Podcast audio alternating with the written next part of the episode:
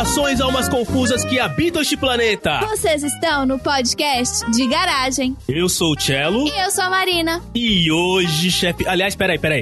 Ô, estagiário, tira essa trilha sonora básica aí e coloca a trilha sonora que nós combinamos, porque hoje. Meus a amigos. A gente vai falar de Vingadores! Caramba, você, tipo assim, você já deu spoiler. Antes de começar, você já deu spoiler do que, que a gente ia falar. Dando spoiler em cima de spoiler. Mas é o título do episódio. Assim, se a pessoa clicou e não sabe do que, que a gente vai falar, então tá perdido. Ok, concordo com você, faz sentido. É um spoiler bem. Na verdade, o spoiler já foi dado antes, né? Então, ok, faz parte, beleza. Mas. A garagem tá cheia hoje, temos convidados para falar com a gente. E o primeiro deles é o Dudu. Dudu, meu camarada, deixa eu te perguntar uma coisa. Você teria dignidade suficiente para levantar o martelo do Thor? Rapaz, é. Bom, é. Caraca. Que, já, já vai perguntando isso mesmo? Cara, velho. Boa tarde a todos aí. Eu sei lá, tomei já uma martelada aqui.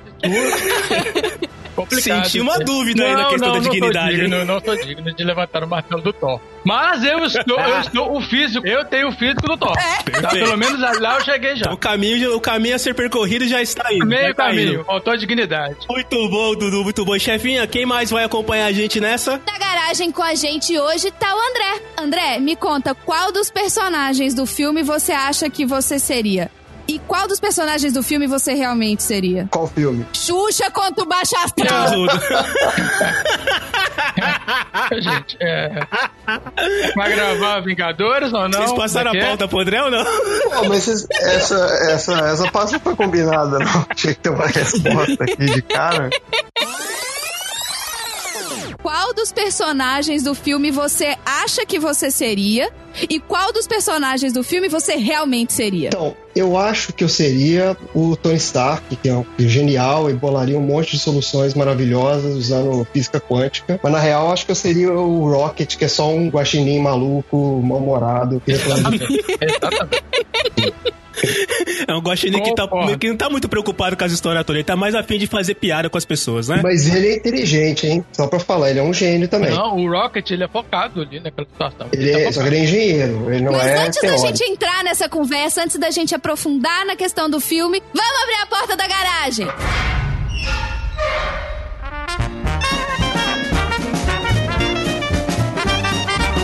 Você está no podcast de garagem.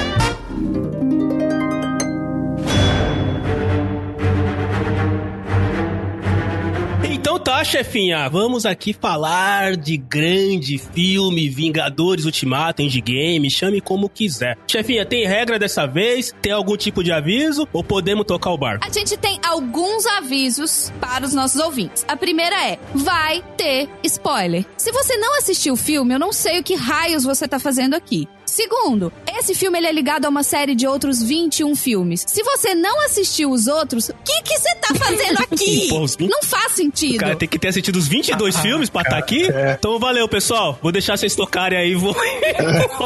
tá, assim, gente, não escutem então esse negócio aqui. Pelo menos metade, cara. Senão você não sabe. Muito bem. Que mais? Que mais? A terceira regra é, vai ter spoiler. Então, se você não quer ouvir spoiler, você ah, não tinha que estar tá aqui quarta regra é que a gente sabe que o filme tem buracos, a um gente monte. sabe que o filme tem falhas, mas é um filme de super-herói. Parte-se do pressuposto de que as pessoas têm superpoderes. Não, okay. não, mas eu acho que furo, furo tem que ser discutido. Discutido sim, mas o filme não é ruim por causa de furo. Eu já perdi qualquer regra que é essa, mas vai ter spoiler. Eu acho que é a quinta. Vai ter spoiler. A regra é vai ter spoiler. a quarta. Vai ter spoiler. Uh, a sexta regra, quinta, sei lá, já não sei mais qual que é, é que a Capitã Marvel é a personagem mais foda do filme. Na sua opinião, né? Aceitem. Na sua opinião, aceitem, né? Aceitem. Vai tretar, melhor. vai tretar. E a última regra, a última regra é, o Tony Stark morre no filme.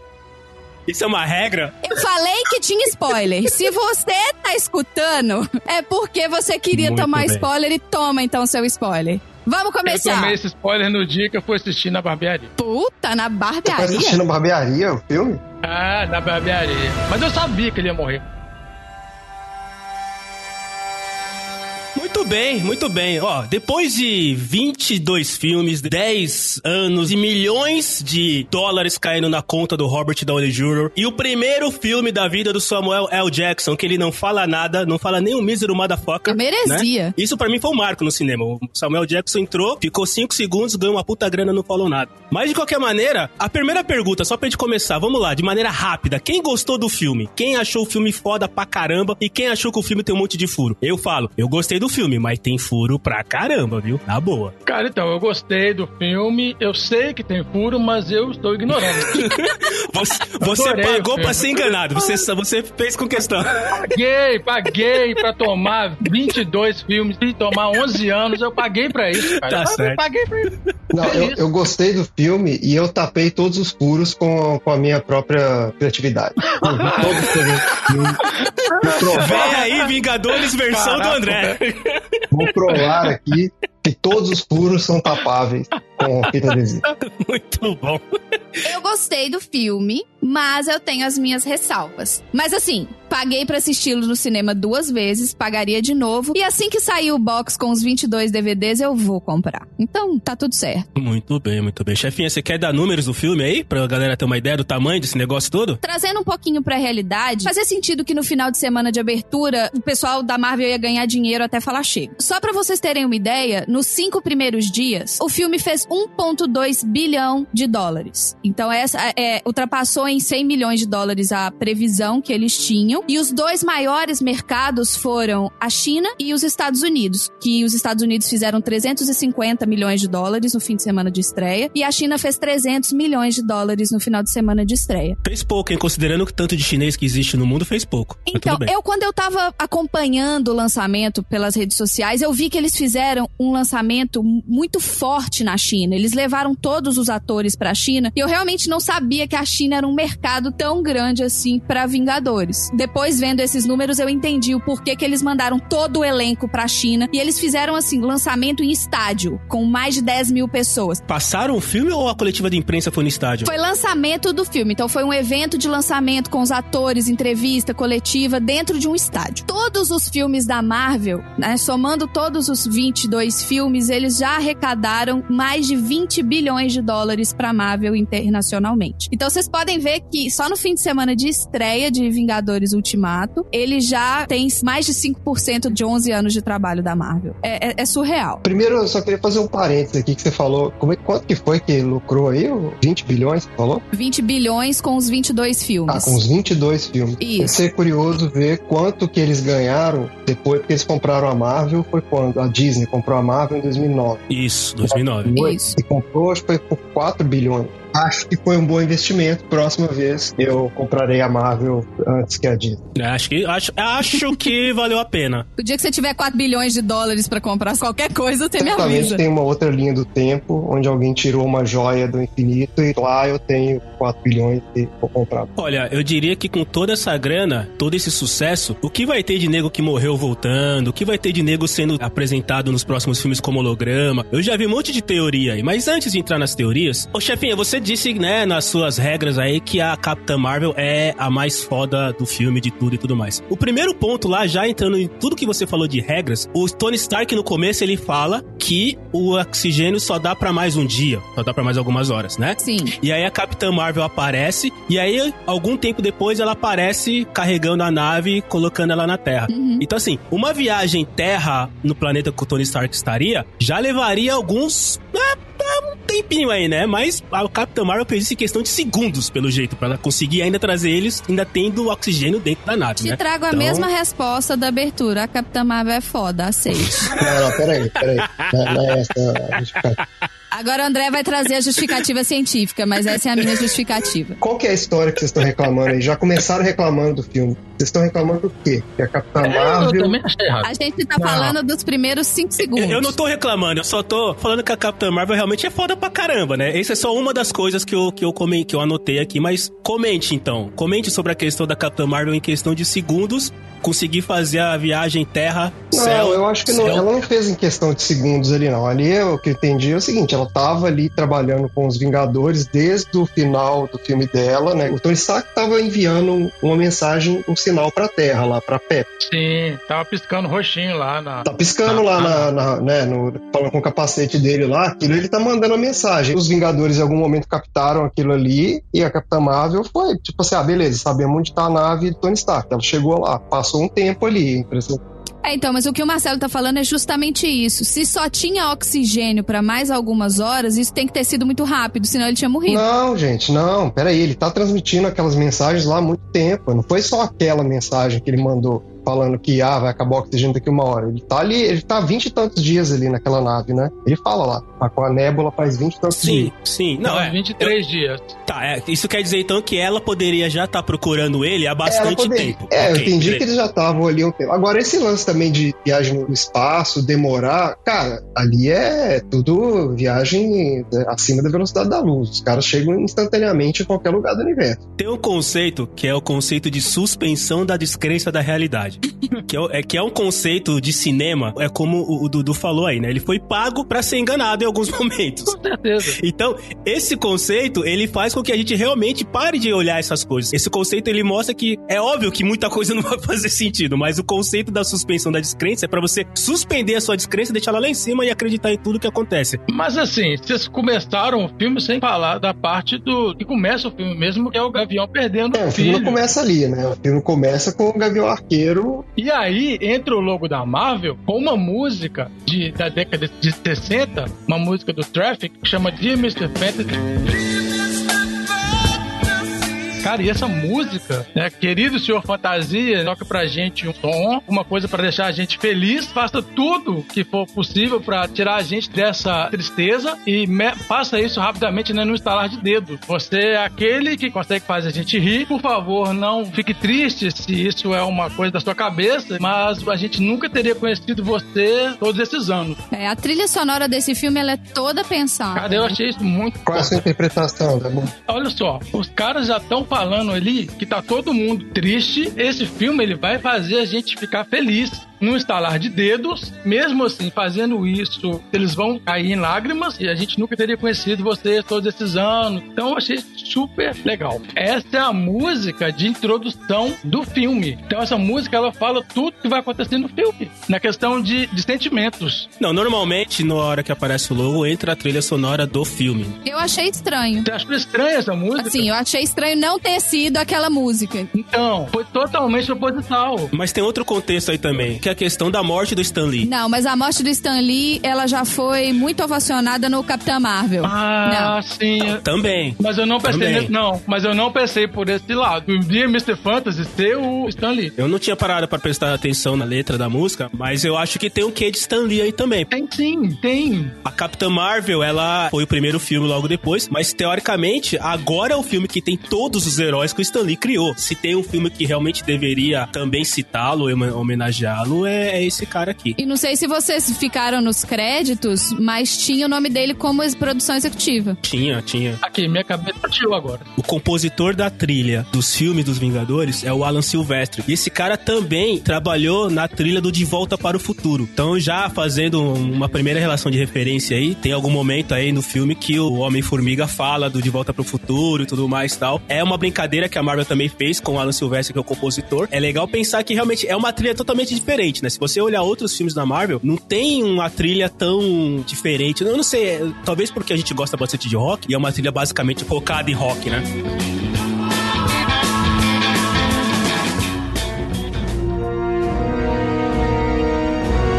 O meu objetivo aqui nesse programa é mostrar que o filme é perfeito.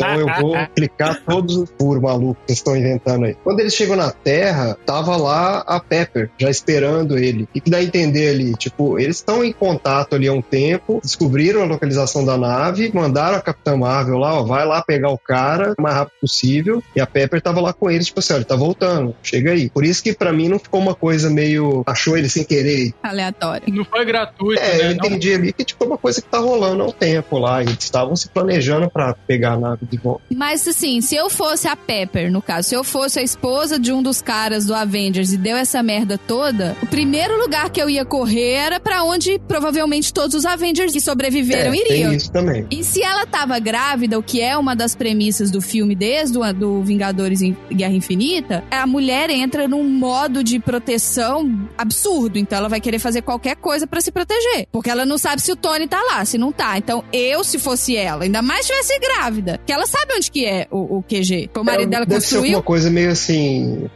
olha, fica aqui com a gente, a gente vai fazer o possível para trazer ele de volta. Ele tá lá fora, entendeu? A gente tá recebendo aqui. Ah, ele tava mandando as, as mensagens lá, né? Tipo assim, ó, Pepper, ele tá vivo, vem pra cá que a gente vai achar ele. Capitã Marvel, o poder dela vem da joia do espaço, então eles falam que ela sente, né? Boa, é verdade, boa. isso faz, faz sentido. Ela tem essa ligação com as coisas do espaço, então ela sabe tanto que depois tem toda aquela história de que ele, ela fica cobrindo, né? Ela fala assim, tô olhando todos os planetas que vocês não estão, né? Tipo assim, ela tá viajando o universo inteiro, meio que Capitã Marvel usando lá.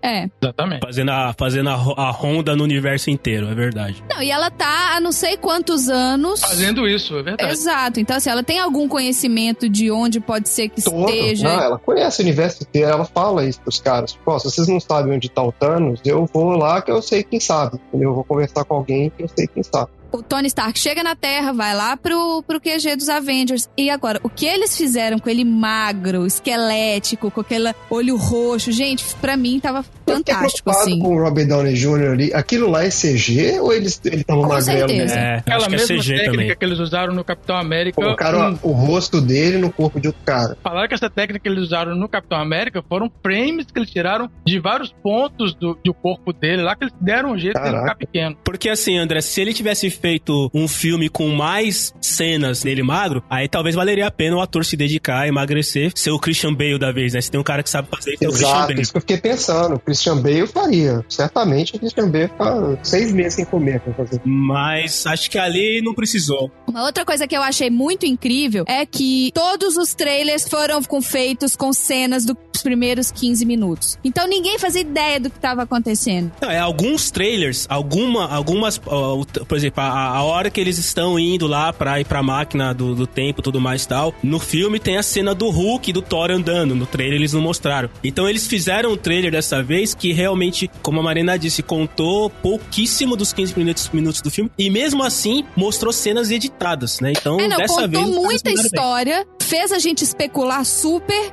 mas eram só os primeiros 15 minutos. Então depois que você assiste os primeiros 15 minutos, você fala, fudeu, eu não faço ideia do que pode acontecer. É os caras Isso foi genial. mão esse negócio de trailer, né? Porque já faz um tempo aí que esses trailers de filme de herói contam o filme inteiro. Tanto que eu, eu não vejo trailer mais, porque você vê o, o trailer já viu o filme. Eu acho que a Marvel meio que sacou isso e começaram a fazer esses trailers meio, assim, dando uma despistada, entendeu? Tem umas cenas que estão no filme, tem umas meio editadas e tal. Que É legal. Pra quem gosta de trailer, eu acho que é legal. né? Você não assistiu os trailers, André? Não vi nenhum trailer. Eu Caramba, vi, pra não né? dizer que eu não vi nenhum trailer, acho que teve um trailer que passou em algum filme que acho que foi do Capitão, da Capitão Marvel, eu não sei. Que a gente viu no cinema, até comentei isso com a Marina quando a gente saiu do filme. Falei, tipo, ó, esse trailer não contou nada do filme, achei legal. Umas ceninhas aqui, outras ali e tal. Porque e assim, foi. esse trailer do, do Avengers, ele precisava só mostrar os personagens, entendeu? Ele precisava só dar um calorzinho no coração das pessoas, porque a gente ficou muito desolado depois do,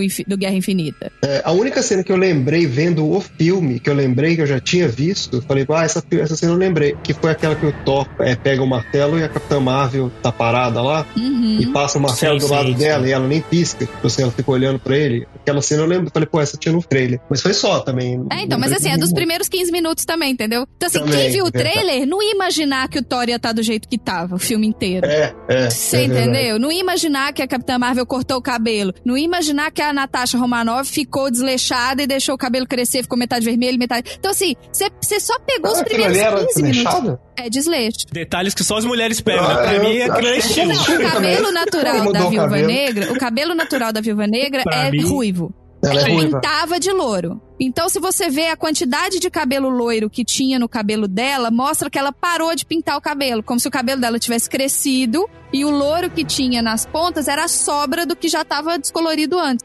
Então, eles falam, inclusive, que é isso, que ela estava tão desolada que ela não via mais sentido nisso, então ela simplesmente não pintou mais o cabelo, não voltou pra cor original, É, largou. todo mundo era uma bad vibe. Tá vendo como faz sentido ter alguém que presta atenção nos detalhes femininos do filme? Que eu não tinha prestado isso pra mim, ela só tava fazendo um estilo diferente do cabelo. Eu achei legal até aquele cabelo dela. Só É, com meu, o cabelo meio também achei bicolor legal. aí. Aí o Tony Stark tá magro, ok, a gente já falou que isso é legal. Ele é apresentado, entre muitas aspas, formalmente, a Capitã Marvel, no sentido de que ele tem aquela DR com o Capitão Ele América. deu um esculacho nos caras, porque ele falou tipo assim, ó, essa galera aqui não serve pra nada. Eles tomaram um pau do Thanos. Então a gente precisa de gente igual você, entendeu? Você é sangue novo, que ele fala, né? Então, assim, é, a gente precisa de você, você é sangue novo. Essa galera aqui não tá com nada. E, e a, e a cena é muito pesada, porque o Rod tem que ficar segurando ele, que ele tá em catarse, e ele fala: a gente é os Vingadores, a gente não é os precavidos, então a gente só vai agir depois que acontece a merda. Exato. E ele fala assim: chama o Capitão de traidor, É, pesada a cena, é pesada. tira o reator do peito, põe na mão dele, né? Então, assim, é pesado. Tem uma pergunta pra quem review os filmes aí, eu acho que tem, tem gente maluca aqui nesse, nessa gravação que review os filmes. Ele tá falando ali da Era de Ultron e depois a confusão da Guerra Civil, porque ele fala assim: eu avisei pra vocês que a gente que colocar umas armaduras aqui no planeta, não sei o quê. Essas Isso. armaduras que ele tá falando é o- é a- são, são os Ultrons que ele queria fazer? Na era de Ultron, eh, tem aquelas cenas que a banda vai em cada um dos Vingadores, né? Alguns deles, e faz aquela mágica dela lá, que eles entram em transe. E isso aí a gente vê que eles estão, tipo, entrando e vendo o futuro. O Tony vê que eles- os Vingadores vão perder no futuro, que todo mundo morrer. Aí aparece o Gavião, né? Com a cabeça baixa, aparece o escudo do Capitão rachado. Mas assim, é aquele negócio, era uma coisa que eles veem, mas não é, é, é o, o que realmente vai acontecer, né? Mas estão lá. Mas teve alguma discussão dessa naquele filme do Capitão? Eu não lembro disso, do Homem de Ferro falando assim, gente, a gente tem que colocar esses Ultrons aqui pra defender a Terra. É isso que ele queria fazer, não é? E por causa desse sonho que ele teve, deles, de eles perdendo. E o Thor, ele vê as joias, ele encontra com o Heimdall e o Heimdall fala com ele: estamos todos mortos e a culpa é sua, você não fez nada. E o capitão, ele vê ele dançando com a Peg. Só que a gente vai ver depois que isso não é Ah. passado.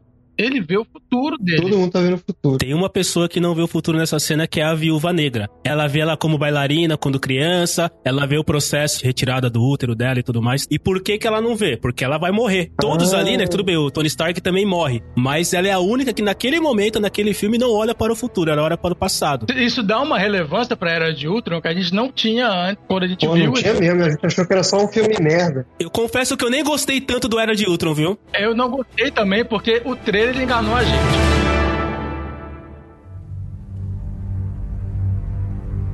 Eles resolvem então ir atrás do Thanos. E bora, vamos atrás do Thanos então, porque agora nós vamos resolver essa treta, porque a gente tem a Capitã Marvel, sangue novo. O Tony Stark não vai, porque ele tá zoado. E aí quando eles chegam, né, no novo planeta lá, a Capitã Marvel faz a ronda, fala, é só ele, não tem mais nada, vamos pra cima, tá fácil pra gente. O engraçado é que é o seguinte, sem as joias do infinito, o Thanos é um ser muito poderoso. Mesmo sem ter as joias na mão, ele é um ser muito poderoso. Só que vocês percebem que ele também nem tenta muito, né? Quando o pessoal chega lá, o máquina de combate chega e tudo mais, tal, eles nem, ele nem tenta se, se brigar muito, né? Ele meio que aceita, parece, né? Dá uma sensação. Eu tive uma sensação de que ele, cara, eu já cumpri, eu já, já, já destruí. né? Eu já destruí as joias, eu já fiz o que eu tinha que fazer. Tipo, fica à vontade aí, vocês. Quer tomar um café? Senta aí, não me enche o saco. Na cabeça do Thanos, que ele é um cara maluco, na cabeça dele, ele se sacrificou pra, pra dar do universo, universo. presente maravilhoso de matar a metade do universo. E aí é meio que assim, agora meu trabalho tá feito, posso curtir aqui minha, minha aposentadoria e minhas frutas É, malucas. o presente não era matar metade do universo. O presente seria o Através de equilíbrio. matar metade do universo. Foi o que ele fez. E aí toca aquela música, né? Eu quero ir pra uma fazenda onde eu posso ficar com os meus livros, com os meus discos e nada mais. é isso que o Thanos Ficou lá queria. plantando aquele trem maluco dele, ó. Mas ele tá pior do que quando acabou o. o É, porque ele so, na a destruição, né? A destruição das joias deve ter bagunçado mais ele ainda, né? Ele tá mancando, o braço esquerdo dele tá inutilizado, ele não consegue nem Ele levantar tá o braço direito. ali, né? O, o braço esquerdo direito, né? O braço esquerdo e o braço, vai. O braço. O braço da manopla. braço esquerdo e direito, O braço esquerdo O direito. braço da ele manopla, vai. levantar o braço. Ele tem a manopla, ele nem tirou a manopla, ela deve ter fundido ali no É braço. verdade, deve ter grudado ali. É verdade que ele não tirou, né? Que o. É, porque o- quemou. Você não viu que queimou o braço Mas dele é bom, todo? porque ele, ele usa ele como equipamento de jardinagem. Porque aquela planta que ele colhe tem uns espinhos lá e ele, a manopla meio que é uma luva de jardinagem. EPI, né? Equipamento de proteção. Quem que corta a mão dele? É o Thor. O Thor é aquele cara que ele tinha a última chance, ele falhou. E aí ele tá putaço. Mas ele já tinha falhado duas vezes. Porque a primeira vez foi quando o Thanos matou a nave lá, que tinha todos os refugiados de Asgard, já tinha se ferrado ali. E depois, quando teve tudo. Que ele não mirou na cabeça, que é o que o Thanos fala, você devia ter mirado na cabeça. Mas então, mas aquela vez ele não tava armado, ele não tinha arma nenhuma. Ele não tinha Mjolnir e não tinha feito Stormbreaker. Então ele não tinha o que fazer Mas ele aquela tava vez. lá, né? Sim, era a função dele proteger, proteger Quando os ele caras. pegou o Stormbreaker, ele tinha a chance. Mas o Thor é um cara que sofre muito porque teve a questão da nave, que ele destruiu metade lá de Asgard. Depois, no Guerra Infinita, é na frente do Thor É. que o Thanos estala os dedos. Então, assim, o Thor é o, é o último cara que tem a condição de fazer a coisa funcionar. Por isso que ele tá putaço. Além de tudo, o Thanos matou o Loki igual você mata uma galinha, né? Assim, se você olhar bem, o Thor é um cara que tem uma mágoa ferrada com, com o Thanos. Todo, todo mundo tem, claro, tal, mas o Thor tem uma, uma, uma mágoa maior, né? Pra mim, o Thor é o melhor personagem desse filme. É o melhor personagem. Você tá Eu falando isso só porque vocês têm o mesmo biotipo. Não, não, também, mas não. Não, eu gostei, sabe por quê? Porque o Thor foi o único dos Vingadores que tinha os piores filmes, ele foi evoluindo realmente nos filmes. é. Nossa, o filme Os dele era uma bosta. mesmo. Aqueles filmes do Thor eram estragados. Ele era ruim, ele, e começaram a achar um tom dele mais humorístico, fizeram um filme comédia, que não foi, não gostei muito, mas Eu gostei do como Ragnarok, viu? personagem ele evoluiu demais, demais, demais, demais. E aí ele chegou num ponto que ele poderia ter matado o Thanos e ele não, não fez. Ele podia ter matado o Thanos quando? Porque ele enfiou a o, ma- o machado no peito do Thanos. Se ele tivesse ido na cabeça, Ou cortado o braço, se tivesse ido um pouquinho mais pra Ah, é direita, isso que cortava o braço. ele fala, né? Dessa vez eu, eu fui, fui é, bati na cabeça, né? Ele fala. E olha o peso que isso tem pro personagem. Não, mas assim, se a gente tá falando de troféu energúmeno, a gente tá falando do Star-Lord, né? Ah, Porque também. eles tinham tirado a manopla É do verdade. Thanos. E ele ficou lá dando soco e, e expulsou a, a mulher das antenas lá da cabeça do Thanos e cagou o rolê. Aliás, alguém sabe qual é o nome dela? Amantes. Nem o Rocket sabe o nome dela. O, o Star-Lord realmente foi o cara que deu, deu uma cagada forte, assim. Ele foi, foi muito sentimental ali e deixou. Mas, cara, de novo, um vilão dos bons, como é o Thanos, não é um cara que, que age só na força. É o cara que age não, na mente das pessoas. Então, o Thanos provocou o Star-Lord de tal maneira que acabou tendo aquela reação e acabou sendo bom pro Thanos. Ou seja, o Thanos já sabia disso desde o começo, cara. E aí, então, o Thor corta a cabeça, já que o Thanos falou no filme anterior que era pra ele ter acertado a cabeça. Não seja por isso, meu camarada. Agora vai e vaza a cabeça do meu camarada Thanos que sai rolando pro chão. E corta meio num transe, né? Ele tá em transe porque eles descobrem que não tem o que fazer. Ele fala que ele é inevitável. E o Thor, tipo assim, ah, corta a cabeça dele. Eu achava que nessa hora, essa luta ia ser maior, ia ser uma luta maior, que o Thanos ia vencer de novo. Eu tinha essa sensação. Falei, cara, nessa hora vai ter uma primeira luta que o Thanos vai vencer de novo, depois eles vão voltar pro passado e tudo mais. Mas quando o Thanos perdeu, e aí tem a imagem do Thor, né, saindo da caverna do Thanos lá, sumindo no fade-in lá tudo mais, tá falando, caramba, cara, e aí agora, o que, que vai acontecer? Realmente Exatamente. Eu cheguei a pensar que ia ter um outro vilão. Eu falei que agora morreu. Eu que achei que eles iam mexer falando que naquele momento o Thanos tava usando a pedra da realidade. Podia ser também. isso no outro filme, né? É, a gente fica esperando isso acontecer mesmo. Mas eu É. achei muito inteligente o negócio deles, tipo, já matarem o Thanos de cara no, no início do filme, porque fica uma coisa meio assim, tem muito o que fazer mais, acabou, entendeu? Acabou ali. Corta todas as esperanças. Mataram o vilão, que era o que eles queriam fazer no filme, mas não resolveu o problema. O problema continua, tipo, tá todo mundo morto, entendeu? E aí, o que, que vai acontecer agora? E aí, André, eu vou fazer o contraponto com você então. A gente descobre que o ser mais importante desse filme é um rato, que foi o responsável por trazer o Homem-Formiga do túnel quântico pro, pra Terra, né? Você tem outra, outra teoria pra isso? Tem, claro que eu tenho, tenho pra ele. A minha teoria ali é o seguinte: foi uma licença poética ali, mas o que eu acho que eu tava querendo dizer ali era o seguinte: na verdade, não, poderia acontecer qualquer coisa ali, né? Era o Mickey, não, né? não é o Mickey. Disney, Não, Mickey, é a ligação. Não, eu entendi o seguinte, ali, o ponto é, mais cedo ou mais tarde, o Homem-Formiga ia voltar. Ele tava preso lá naquele universo quântico maluco dele. E ele ia sair dali, mais cedo ou mais tarde. O rato acionou ali, mas podia ter sido em qualquer outra coisa, em qualquer outro momento. Então, eu não acho que tenha sido especificamente, tipo assim, ah, foi aquele rato, tinha que ter apertado aquele botão. Porque muita gente falou que, pô, então foi o rato que salvou todo mundo. Na verdade, não foi. Foi o Homem-Formiga foi que salvou todo mundo. O rato, ele foi só o mecanismo para ele poder voltar. Assim como poderia ter sido uma pomba que entrou ali, ou poderia ser a faxineira que foi lá espanar. Então, assim, eu não acho que foi que o problema do rato foi tão grande assim, entendeu? Aquele cara tava ali já há uns cinco anos, ficou sem rato nenhum passar ali, e aquele dia passou um rato. Como poderia ter acontecido qualquer outra coisa. É aquela coisa assim, você tá tão absolvido na ideia de que não deu certo, que o universo realmente tá condenado, que você nem para pra prestar atenção que foi um rato que entrou no negócio que fez. Até porque eu só prestei atenção nessa parte quando eu assisti depois. Quando a primeira vez eu, eu também, nem me Eu também, eu confesso aqui, eu não vi os dois Homens-Formiga. Nossa, quem convidou então, esse cara? Assim, eu não, eu não saquei muito qual era daquele negócio ali. Eu vi que é estranho que esse cara voltou agora, né? E aí na segunda vez que eu vi, que aí já mais inteirado do, do esquema do Homem-Formiga, eu saquei. Falei, ah, o rato acionou aquela máquina maluca lá. Mas então, por isso que não me incomodou muito, porque poderia ter sido qualquer outra coisa ali, entendeu? Um gato passado lá, poderia ter, sei lá. Se fosse uma barata, seria tão irônico. É verdade. Na barata não conseguiria apertar o botão. A barata não ia conseguir apertar. Aquilo ali era touch, não era de pressão. Era um botão. Não era touch, não, era. O peso tinha que ser um rato gordinho. não é qualquer rato que eu ia acho conseguir. Que aquele rato é o irmão do Ratatouille lá, você lembra? Aquele... É. Não, é qualquer rato. E na verdade, primeiro passaram os filhos do rato, nenhum deles acionou e o rato depois acionou. E, e, aí tem outra referência nessa cena que o, o, guarda lá do depósito é o. Eu esqueci o nome do ator, mas é o Leslie Chow do Hangover, o chinês maluco, coreano maluco. Sabe o que é mais engraçado disso? Que eu vi três vezes no, no, cinema, e nas três vezes que eu vi, na hora que aquele cara aparecia, o pessoal começava a rir. E você não sabia eu, eu vi que era um cara, ele não fez nada. Ele era um cara lendo jornal, e todo mundo via a cara dele e começava a rir, só porque é o cara. É verdade. Tipo, ele não fez nada mesmo. Ele, ele é outro cara que ganhou uma grana, não falou uma palavra é. no filme. Não, aquele cara pagou pagou pra estar ali. Provavelmente, eu pagaria pra estar ali.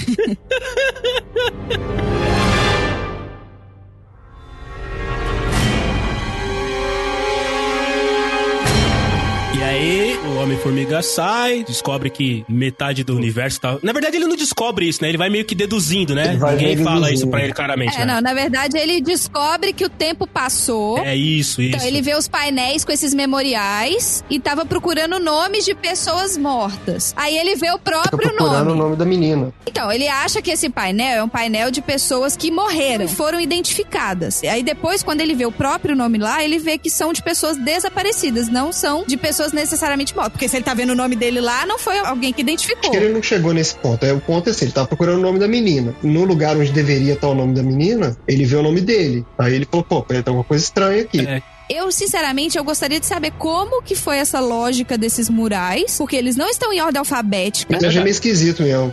Ele levou um tempo. Ele levou um tempo ali. Levou um tempo pra achar o nome dele e a gente não viu isso aí, foi cortado. Ele gastou mais tempo naqueles murais do que no mundo quântico. Como é que você monta um mural daqui e não põe na ordem alfabética? Eu continuo achando que o rato pisar é mais difícil do que ele achar o. Não é o rato pisar, para de reclamar do rato. O rato é uma licença poética. E tudo bem, o Homem-Formiga ele vê no poste lá, cartaz desaparecido, ele passa na frente da casa, casa cheia de lixo. Ah, o carro abandonado. É, ele é claro, dá pra deduzir, ué, tá, tá tudo abandonado. Aquele garotinho lá que faz aquele olhar pra ele, né? Que ele pergunta, garoto, o que, que aconteceu aqui? O garotinho olha pra ele e fala, como, como? Você não assistiu é, tipo assim, você é maluco? Quem é você que não assistiu o Vingadores? É, que porra é você que não sabe que os caras... né, cara, tá... E assim, não é a primeira vez que isso acontece com ele, tá? Isso é pra quem viu os filmes do ah, Homem spoiler, né? spoiler. spoiler. ele passa uma parte da vida da filha dele longe dela. Então ele já ficou. O primeiro Homem-Formiga é justamente ele tentando trazer a filha de volta pra vida dele. No segundo filme, ela já é amiguinha dele, só que ele tá em prisão domiciliar. Ele, ele demorou um filme inteiro para poder trazer ela pro convívio dele, ele já perdeu uma parte da vida dela. E agora, simplesmente, depois de cinco horas, ele perdeu outra parte. Isso para ele é, é duas vezes doloroso. Tem a cena da Natasha lá, desleixada, como a Marina bem citou. Ela tava de meia, ela fez aquele sanduíche, tava de meia calça, sem sapato e botou o pé em cima da mesa. Só, só uma referência do sanduíche. Ela cortou o sanduíche na diagonal. Se vocês lembrarem do filme do, da Capitã Marvel, é. tem uma hora que, ela, que a, a Carol Danvers tá perguntando pro Nick Fury lá, pra, pro Samuel Jackson, pra ver se ele é um screw ou não. Olha. E ela mesmo. pergunta pra ele: Ah, me diz uma coisa que só você sabe. Ele fala: Ah, eu não consigo comer sanduíche sanduíche cortado na diagonal. Bom, mas você foi lá longe. E aí, antes dessa cena, aparece o Capitão América lá no grupo de autoajuda. Que você percebe que assim, o Capitão América tem esse DNA de querer ajudar as pessoas. Ele tentou com o Thanos, ele tentou desde os anos 70, ele tá tentando ajudar as pessoas. Deve estar tá meio cansado, né? Vamos dizer assim. Mas ele tá lá no grupo de autoajuda, inclusive o Joey Russo Eu aparece achei lá. incrível. O Russo tá como figurante, né? No caso, como esse, com esse, essa ponta. E ele é um personagem gay. É, exato, ele faz um personagem gay, é verdade, é verdade. Porque ele fala que ele tava no encontro com outro cara. Verdade. É. Com o namorado. É, com o namorado. Então, assim, isso é fantástico.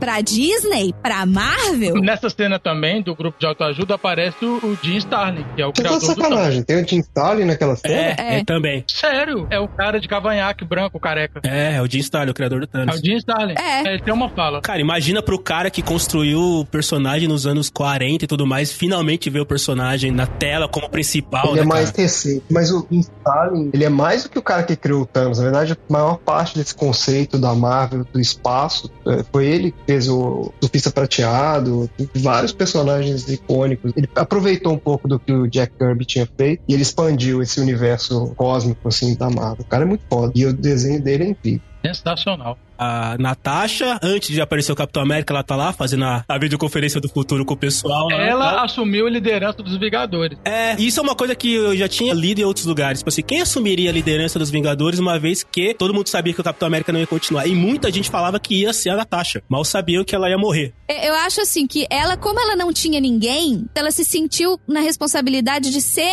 uma- um, um ponto de contato. Ela falou: esse canal está aberto o tempo todo. Vocês podem fazer o que vocês quiserem, qualquer coisa, tipo, me chama que eu tô Os aqui. Vingadores são a família dela. É tudo que ela tem. E ela perdeu metade dessa família. Isso é o que ela tá sofrendo. Ela fala isso, né? A perda dela é O essa. Capitão América fala pra ela, a gente precisa ter uma vida. E ela fala, não, você primeiro, porque eu não tinha nada e agora eu tenho isso e é isso que tá, tá, me, tá me movendo, né? E aí aparece, então, o, o Homem-Formiga no, no interfone. O Capitão América nem acredita, né? Fala, putz, isso aqui é uma mensagem gravada, tudo mais, tal, tal. Não, não é, não é. Mas no final das contas ele vem e conta a história toda de que pra ele se passaram cinco horas, não foram cinco anos, e que no túnel quântico o tempo passa diferente. E o Homem-Formiga, que não é um dos caras mais inteligentes, vem com a ideia de fazer viagem no tempo. Que é um negócio louco, né, cara? Ele acha que pode ser possível isso acontecer, já que o tempo foi diferente pra ele, né? Ele falou que ele não sabe como que isso pode ser feito. Ele só sabe que o tempo passou diferente pra ele. E a referência que ele tem é de filmes de viagem no tempo. Então a gente faz aquele negócio tipo de volta pro futuro e tatatã. Que tem até a hora que o Tony Stark fala assim: a sua referência de viagem no tempo não é de volta pro futuro, não, né? Ele é, não, não, que isso, imagina. tudo mais, tal.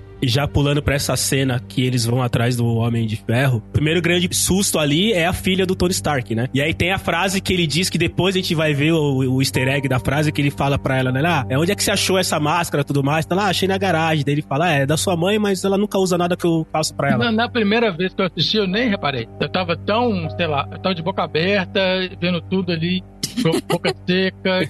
Não, na verdade, o primeiro easter egg é o nome dela. A menina chama Morgan e no filme o Vingadores Guerra Infinita, ele chega pra Pepper Potts e fala assim: Sabe quando a gente sonha que tá com vontade de fazer xixi? Aí você acorda e você realmente precisa ir no banheiro? Pois é, eu sonhei que você tava grávida. E era um menino, ele falou que era um menino, e que ele ia chamar igual o seu tio esquisito. Como que ele chama? Morgan. É, E isso foi uma coisa que eles puxaram do Guerra Infinita. Ah, é. Esse eu não, esse eu não sabia.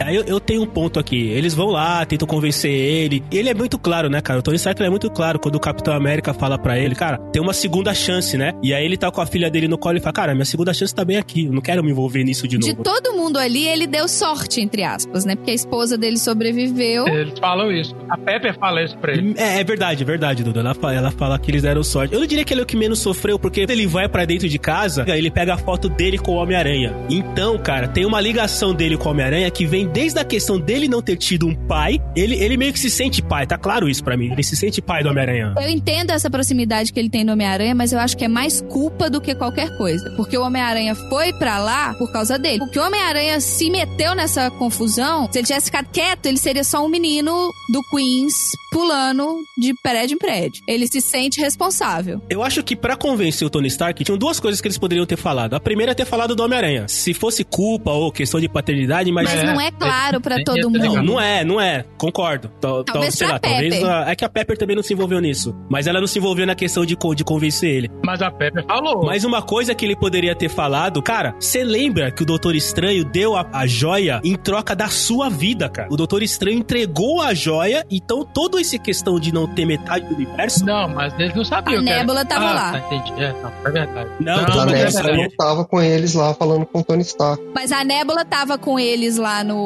no planeta do Thanos e ela já teria passado essa informação, mas olha. a Nebula, ela não tem essa relação com eles assim. É, ela não, não pode assumir relação. que esses ela caras todos viram é. filme Gente, ela, é, é, a história tem que ter sido contada. Na hora que ele voltou, já se passaram cinco anos. Então, eventualmente, o Tony ou a Nebula contaram o que aconteceu lá no mas planeta. a Nebula tinha acabado de conhecer aqueles caras, você não pode achar que ela ia lembrar disso e falar, ó, oh, gente, já fiz o Tony Stark lá que... Cara, ela é um robô, ela lembraria, não, ela projetaria é assim. um holograma não, do que aconteceu. Não é assim. Aí não. Mas, enfim, o que traz ele pro plano, né, pra esse plano de voltar no passado, é a conversa que ele tem com a Pepper depois que Sim. ele consegue desenvolver tal, tá, o reloginho lá, né? GPS. Ele precisava da validação. Tanto que tem, tem a frase: Eu tenho sensação que eu deveria jogar isso no lago e, e dormir. Daí ela pergunta pra ele: Tá, mas você conseguiria descansar? E aí ele não responde. E aí no final do filme, quando ele morre, né? Ela fala para ele: Ela fala, agora você pode descansar. Agora sim, na boa, cara, eu acho, eu acho que se o Tony Stark não tivesse. Tudo bem que ele humilhou o Dr. Pym, né? Porque o Dr. Pym passou a vida inteira tentando construir o lance lá da, da, do túnel do tempo, a partícula e tudo mais, e o Tony Stark em algumas horas conseguiu brincando com a filha ainda. Mas ok. Mas eu acho que o Hulk conseguiria chegar no resultado, talvez não tão rápido quanto o Tony Stark, mas acho que o Hulk conseguiria chegar no resultado, porque eles começaram a tentar. É, vamos combinar lá, né? que o Tony Stark ele simplesmente pedia pro computador fazer algumas simulações, que obviamente ele tinha o conhecimento de física disso, mas não era ele que estava fazendo a matemática. Não, mas é ele insere os dados, né? Sim, mas. Ele insere os dados e o computador processa. Mas assim, se ele não tivesse o computador, não seria na velocidade que foi. É, pode ser. Mas acho que desde ser. o primeiro filme estabelece isso. Ele tem uma tecnologia muito foda ali de inteligência artificial e que ele usa essa tecnologia para melhorar a tecnologia dele o tempo todo. Por isso que a cada filme a armadura dele tá mais foda, ele tem mais recurso, ele tem mais coisa. É, e vê pelo visão Exato. também, né? Então naquela hora ali dá a entender assim, ele tá usando todos os recursos tecnológicos que ele tem ali. A impressão que dá é que tá rodando milhões e milhões de simulações o tempo todo. Não é uma coisa que ele chegou lá e, ah, bolei aqui uma ideia. Não. Ele falou assim, ó, vamos rodar mais uma simulação aqui. Tive uma ideia. Mais uma antes de dormir, foi que o que é uma coisa que o Bruce Banner não tem aquela tecnologia toda. Ele é super não, inteligente e tal, e ele ficaria ali realmente muito tempo. Talvez ele conseguisse chegar, talvez não, né? Mas o que dá a entender ali é que o Tony Stark é um cara que domina aquela tecnologia lá. O Bruce Banner entrou na tentativa e erro, É, exatamente. Né? Ele foi meio que na tentativa e erro. Na experimentação. Ele a ideia ali do Homem-Formiga e falou, beleza, vamos tentar aqui ver o que a gente consegue fazer. Mas o Tony Stark foi o cara que conseguiu quebrar ali a senha. A matemática. Já que nós introduzimos o Hulk, cara, tem dois pontos do Hulk, um que me incomodou e outro que eu achei, bom, ok e tal. O primeiro que incomodou é, no filme anterior, o Bruce Banner numa briga absurda com o Hulk. Eles não conseguiam se entender, o Bruce Banner chamava o Hulk e o Hulk não vinha, o bicho o Wakanda lá, tudo caindo e o Hulk teve que usar a armadura. Eu não concordo. Aí do nada ele aparece ali, então eu tô bem, eu consegui pegar o Verdão, tá aqui. Cara, eu, eu queria ter visto esse trabalho do Hulk com ele mesmo. Tudo bem, são três horas de filme, a Marvel tinha muita coisa para fazer. Mas faltou um pedacinho. Como que o Hulk conseguiu resolver esse problema interno dele? E o outro é, a Natasha e o Hulk tiveram uma tentativa de affair lá atrás. E também não teve nenhuma relação assim também. Então são, são duas coisas que lá atrás foram mote e que a, nesse filme os caras simplesmente passaram por cima e vão pra frente. Eu né? achei, eu achei mais um, tem um outro problema muito sério ali, que eu achei que aquele Hulk com a cara do Alexandre Frota. E eu quando eu olhava pro Hulk, Caraca, eu olhava e só via o Frota. E aí foi foda.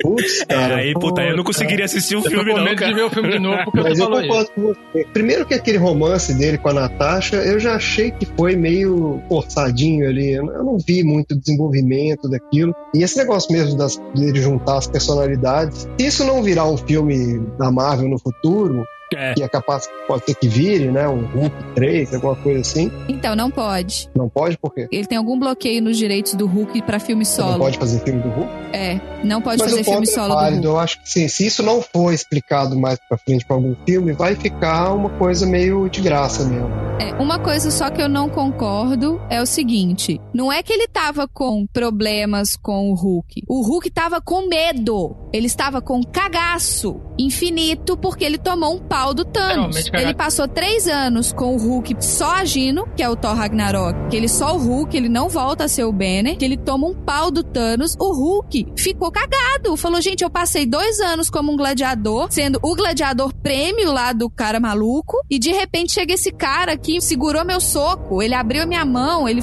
Então, assim, ele tava com medo. Tanto que ele fala, Hulk, vamos, eu preciso de você. O Hulk fala, não. Então, mas Guerra se, Infinita. se o Hulk tá com medo, a, a, se o Hulk tá com medo sem o Thanos ter as joias do infinito e ter dado o estalo de dedo, se eu sou o Hulk e sei que existe um universo onde metade do universo foi destruído, o Thanos existe com as joias do infinito, aí é que eu não aparecia mesmo. Depois de 23 dias, eles foram atrás do Thanos e mataram o Thanos e já sabiam que não tinha mais pedra nenhuma. O Hulk foi também? Foi, ué. Ele tava na Hulk Buster. Foi, né?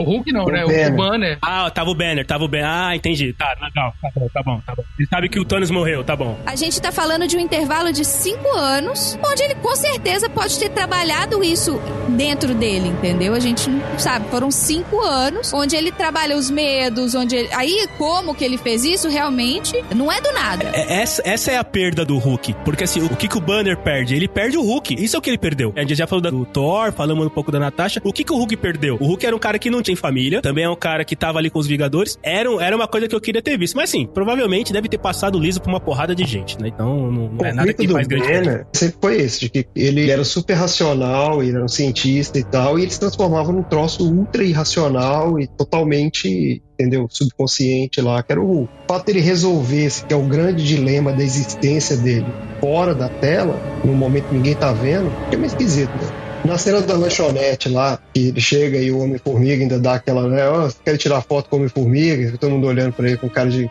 diabo está falando. Eles não conhecem o Capitão América, porque o Capitão América tá ali do lado. E a viúva também. Ninguém reconheceu o Capitão América ali? É verdade, né, cara? Na verdade. É, o Capitão América é famosão, né? Se bem que são crianças ah, ali, verdade, né, cara? Então. Já faz cinco anos que não tem Capitão América, né? E aí a gente começa o assembling, né? Começa a juntar os Vingadores. A primeira coisa é que a Natasha Romanoff vai atrás de um rumor de um assassino em série que tá matando milícias. Não, ele sabe? Não, ele sabe. Sabe. É, o, o Rhodes fala. Não, o Rhodes fala não, ele que fala que é. mesmo emo do lado. Ele fala que é. Ele fala most definitely. Ele fala que é. Nessa hora o filme ele dá uma virada e aí ele vira uma estrutura de filme de assalto mesmo, que é você tem o plano, você tem que juntar a equipe, né? depois você vai fazer o planejamento, depois você vai executar o plano, daí o plano vai, vai, ter, dar vai, dar errado, tem que improvisar, exatamente. Ele vira um filme de assalto. Achei muito legal isso. Eu não lembro de ter visto esse filme de herói. Mas eu achei legal, que aí começa com esse negócio deles, ah, então vamos juntar o time. E aí começa cada um, né, vai procurar as pessoas e tal para formar a equipe. E a Natasha seria a única que conseguiria trazer o Barton pra, pra equipe de volta. Porque eles têm aquela história, né, de, de serem uma dupla, né, de agirem juntos, de trabalharem É, de que ele tempo. salvou ela de alguma coisa, que eles têm, eles se devem, Eles sempre né? falam o lance de Budapeste, eles falaram isso no outro filme, e nesse filme também, a hora que eles estão já indo lá pro planeta, já viajando no tempo, eles também falam do lance de Budapeste. Então eles têm esse lance que nunca apareceu, provavelmente vai aparecer no filme do solo da Viúva Negra, mas eu concordo, ela é a única pessoa que poderia trazê-lo, porque ele tá numa linha de que, cara, eu perdi a minha família, metade do universo morreu e eu vou ser a lei pros malfeitores, vamos dizer assim, que é o que ele é, sai. É, mas sobrou uma galera muito filha da é, puta, e eu vou, entendeu? eu vou pra então, cima dessa galera filha da puta, exatamente, é. Que merecia ter morrido. Esse é o jeito Cada um dele. tá lidando com a perda de um jeito diferente ali, né? O jeito que ele tá lidando é tipo, virou um, um vingador no sentido mais literal, né? Solitário, né? Vamos dizer virou assim, um quase, Batman né? ali que tá dando porrada em todo mundo. Mas ele acaba também, ele vira tipo um fora da lei e, e vira uma preocupação dos Vingadores, né? Tanto que eles discutem a situação ele dele. Tá sendo lá. monitorado lá, é. Tá sendo monitorado. É da Natasha, porque é só o, o máquina de combate lá que tá monitorando. Tanto que isso não entrou no brainstorm com todo uma mundo. preocupação interna ali. O cara tá matando, mas Dá a entender que ele tá meio fora de controle ali, né? É, Tipo assim, ó, ele tá exatamente. tocando terror geral aí. Vamos ficar esperto com ele. Aí a perda dele, né? Ele é o cara, ele é o único cara que tinha realmente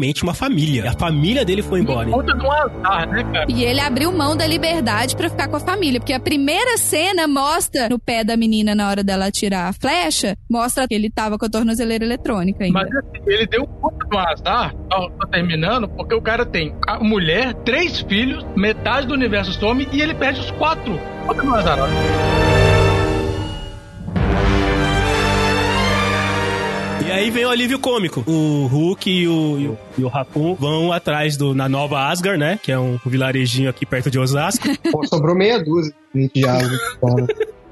Aparece Fortnite, aparece o Thor daquele jeito barrigudo. Porque a cena, você- naquele momento, precisa mesmo ter um alívio cômico, porque tá muita tensão, cara. É nego morrendo, é nego que não vai conseguir mais trazer a família e tal. Então, puta, os caras ca- colocaram no momento ideal lá o, o Thor tá barrigudo daquele jeito e tudo mais. Vocês veem que ele usa o martelo dele. O martelo não, o machado. Ele usa o machado pra abrir a, la- a garrafa de A ga- cerveja. a garrafa de cara. cerveja. Tipo, cagando pro universo. E quando o Hulk fala pra ele, né, que a gente tem uma chance, uma, uma chance contra o Thanos, não de matar, mas contra o Não, Thanos. não, eles têm uma chance de trazer a galera de volta. Não, ele fala, Isso. ele fala o nome do Thanos. E aí ele fala o nome do Thanos, que daí dá aquela tensão, né? E aí, fa- aí o, o, o cara das pedras lá vira e fala: É, a gente não fala esse nome aqui. É, por tipo, gentileza. É, proibido. Nesse momento, a gente vê que o Thor entrou em depressão. É. Ele entrou em depressão pudido. Ele tá ali Jogando videogame. comendo salgadinho, jogando videogame, tomando cerveja. E ele foi o cara que entrou em depressão. Posso morrer porque não serve pra É, nada. Não sirvo pra nada. Eu era pra ser o rei de Asgard e não sou ninguém. Um bosta que falhou na Mas última é por hora. isso, lá. porque é o conflito dele. O tempo todo é esse. Que ele era, foi criado pra ser o fodão, o rei de tudo. Ele só se deu mal, né? Não conseguiu defender o povo dele, morreu todo mundo. Na hora que ele tinha que ser o herói, não conseguiu. E ele fica com essa coisa na cabeça. No final do filme ele também fala pra Valkyrie, tá, tá na hora de eu ser quem eu sou e não quem eu supostamente Tem o deveria diálogo ser. que tem com a mãe dele lá depois em Asgard, né? Ela fala claramente pra ele: tem que parar com esse negócio de ficar querendo ser quem as pessoas acham que você tem que ser, e você tem que ser quem você é. entendeu? E aí que ele meio que. ah, O Thor, desde o começo, ele vem com essa de que, puta, né, cara, você tem que ser o rei, né? Seu pai morreu, você vai ter que assumir essa pica toda aqui. A pica é do Aspira agora, tudo mais tal. Só que ele tem seríssimas dificuldades disso. Mas foi, le- é, assim, o, o alívio cômico em cima do Thor ficou legal, cara. Do Thor e do Raccoon, né? O Raccoon sempre tem um alívio outra cômico também, né? surpresa do filme. Tirando quando cortam a cabeça do Thanos, que ninguém esperava, foi ver o Thor gordo daquele jeito. Com aquela, com aquela nudez Oh, foi gratuita Foi outros filmes, né? Nos outros filmes era gratuito, ver aquele cara todo musculoso e agora Pelo fizeram. amor de Deus, gente. Eu, eu falo assim: "Da- eh, podem cobrar mais barato pelo ingresso, porque você vê que o cara não se esforçou.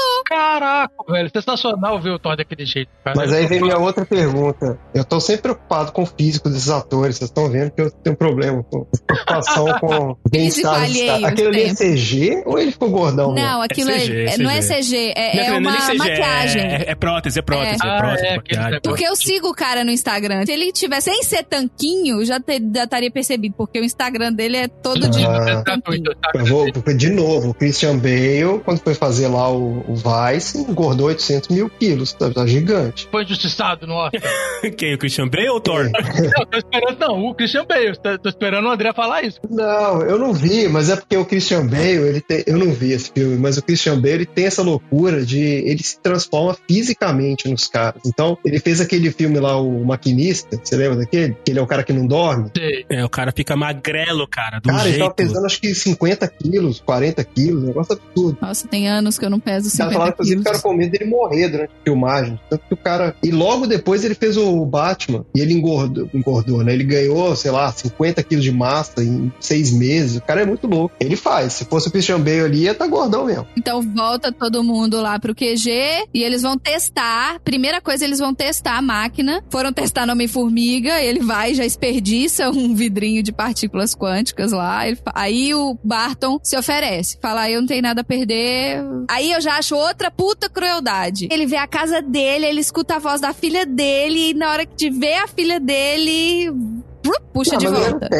Eu entendi do outro lado, eu entendi que ele fez de propósito para poder voltar e ver a família é, dele. Faz sentido. Mas eu acho que ele falou, cara, esse, ele já chegou com aquela cara de esse maluco aí não vai ajudar em nada, só tem um vidrinho, deixa que eu faça essa merda. Ele tava muito naquela pilha de eu não sirvo para nada, então eu sou uma pessoa descartável, então se der errado pode ser é, comigo. É, é pode ser, pode ser, pode ser é, também. Ele tava numa de que não tem nada a perder, né? Tipo... É. Não tinha mesmo, né? Não tinha eu mesmo. acho que ele só pensou assim, se, tipo, se der errado eu fico lá, foi na hora que ele escutou a voz da, da esposa dele, que ele entrou gritando, chamando, e aí a filha apareceu. Não, o nome que ele gritou foi o nome da esposa. Não foi a filha? É, Laila é a esposa. Não, Laila é a esposa. É a esposa porque na hora que você vê o telefone dele tocando, aparece Laila. E é a foto da Velma, que a esposa dele é a Velma. Eu não consigo ver a esposa a dele. A Velma do Scooby-Doo? É, ela é a atriz que faz a Velma nos filmes do Scooby-Doo. É mesmo? Eu não, eu não, não assisti Scooby-Doo. Eu não consigo ver essa mulher sem pensar nela como Velma. Que upgrade ah, que ela o, deu na vida, hein?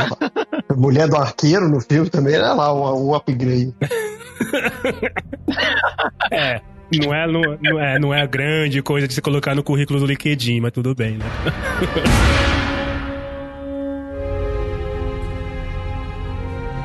pouquinho antes, o Hulk explica, né? Que você, máquina de combate, fala, pô, por que, que a gente não volta no tempo e simplesmente cara, mata o bebê Thanos? É genial. E aí ele acaba com toda a teoria que eu tinha até hoje de filmes de, de passado, que se você volta pro passado, você muda o futuro. Ou, ou seja, ele pegou de volta pro futuro e jogou no chão, né, cara? Pisou em cima e rá, Hulk esmaga, rá, rá, né? Mas foi de propósito. Não, foi de propósito, ele mas, fez né, justamente poxa, por eu isso. Fiquei, eu fiquei triste. Acabou com a minha acabou adolescência. Tudo que a gente sabia sobre física quântica acabou e viagem no tempo, em toda... É, acabou com a minha adolescência cara. Não, mas ali foi genial, porque naquela, naquele diálogo ele estabeleceu todas as regras do filme, do, desse universo, né, da Marvel, de viagem no tempo, e ele automaticamente acabou com todos os paradoxos de tempo que todos esses filmes aí têm.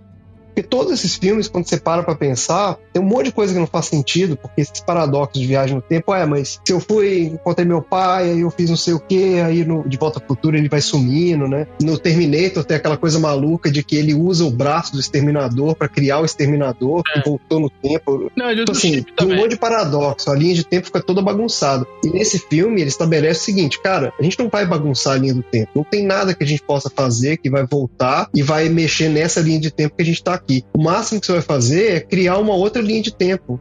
Então, assim, não tem o que fazer. Não, não adianta matar o bebê, o bebê Thanos. matar essa, o bebê Thanos. Essa, essa realidade aqui não vai mudar entendeu? Achei Mas genial isso, cara. é bom pra caramba, muito bom. E, e aí, cara, tem uma frase, tem uma frase da, da Viúva Negra que, puta, me doeu o coração, né, depois, que ela fala, né, é see you in a minute, né, que ela fala, vejo vocês em um minuto. Ela fala e ela não volta, né, é, né, cara? É a única Porra, que não volta, né? Puta, é, dá uma dor no coração isso, cara, dá uma dor no coração absurda deles Agora eu tenho uma dúvida técnica sobre é, sobre a física quântica e etc. Eu acho que, que você está perguntando no podcast errado. Não, porque pode, a gente... pode colocar, estamos aqui para isso. Porque a gente só estudou física quântica para engajar em conversa, assim. Você vai só aí. Você vai responder. É então, só porque, de novo, aí é fato eu não ter visto esses filmes do Homem-Formiga, malditos, e eu não entendi. Então, para viajar no tempo ali, eles têm, têm três ingredientes que eles precisam ter ali, né? Ele tem que ter o, aquela... Tem que ter aquele reator ter gigante na van. Não, não, não, não na van. Eu tô falando da viagem do tempo desse filme. Eles criam a máquina lá, tem aquela máquina e todo mundo vai para lá. É baseado é no reator da van. Que é baseado no reator da van, que aquilo é. ali é a versão então, Tony então, Stark. Então, é, ah, tá bom. Então, então vamos pensar aqui. São três ingredientes, tem três equipamentos ali. Tem a máquina do Tony Stark,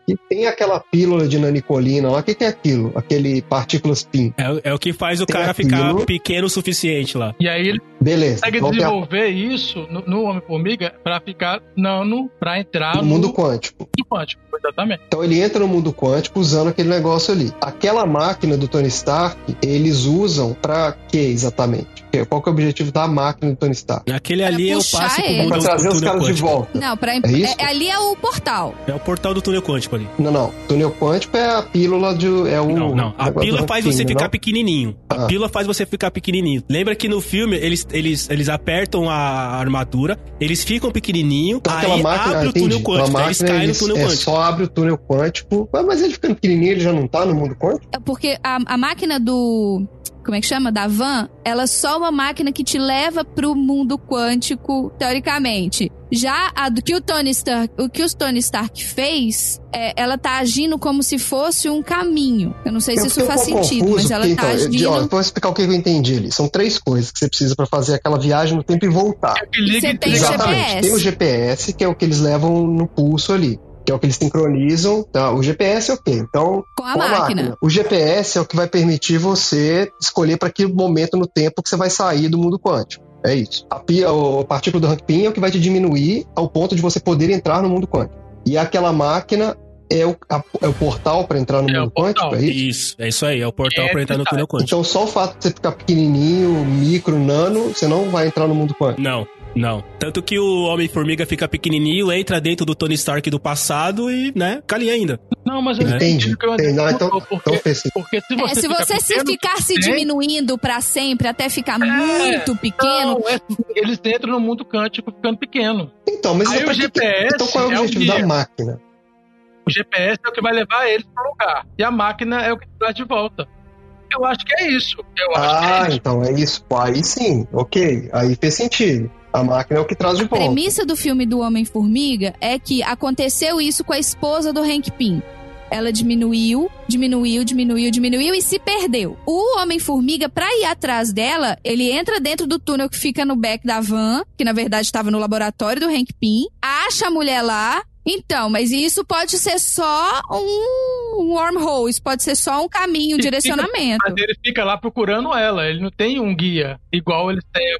Não, esse, esse, negócio da máquina voltar faz sentido, porque é por isso que ele, ele volta daquela máquina da van lá, que ele sai dá uma porrada e sai voando na van. A máquina, então, ela é meio que um portal para a realidade atual. Ela é um portal para hoje. É do mundo quântico. Pra voltar, é. Ele sai da máquina da van porque ele entrou pela máquina Exato, da van. porque, então, aquilo é um é meio que o túnel, é tipo assim, é, é o caminho de saída. Só isso. Não, mas ele entrou por lá também, ali também é entrada. Não, mas, mas, se você tem o GPS, pra que precisa da máquina, então, entendeu? Essa que pra mim não ficou claro. Pra você poder GPS... sair em outro lugar. O GPS não é pra levar máquina. pro passado. O GPS leva pro passado. A máquina, você entra e sai no mesmo... Sim, no mas mesmo, você foi pro passado, timeline. você não foi necessariamente pra máquina no passado, ou você não foi necessariamente pra mesma posição que você a máquina não tem tá. No passado. Não, você não tem máquina no voltam, Eles crescem com a, com a partícula PIN do mundo quântico. Eles voltam. Não, então eles vão com a partícula PIN pra ir e pra voltar, não? Sim, eles vão com partícula PIN pra ir então, pra voltar. Então, peraí, eu acho que então, então faz sentido. Olha só, a máquina é o que o Tony Stark chama de GPS do tempo lá. Então, aquela máquina com aquele negocinho que eles levam no pulso, é o que permite a eles identificarem em que momento no tempo que eles vão sair do mundo quântico. O mundo quântico é só um túnel, ele não serve para nada. Só que para você saber exatamente, porque ele fala assim, o, o, Scott Lang fala assim, se a gente tiver um jeito de saber exatamente em que momento no tempo que a gente vai sair do mundo quântico, a gente consegue, né, essa é a viagem no tempo que ele está propondo. Então, o Tony Stark resolve o problema falando, beleza, eu criei aqui um GPS do tempo. A gente sabe onde a gente vai entrar e onde a gente vai sair. Só que aí, quando eles estão lá em, em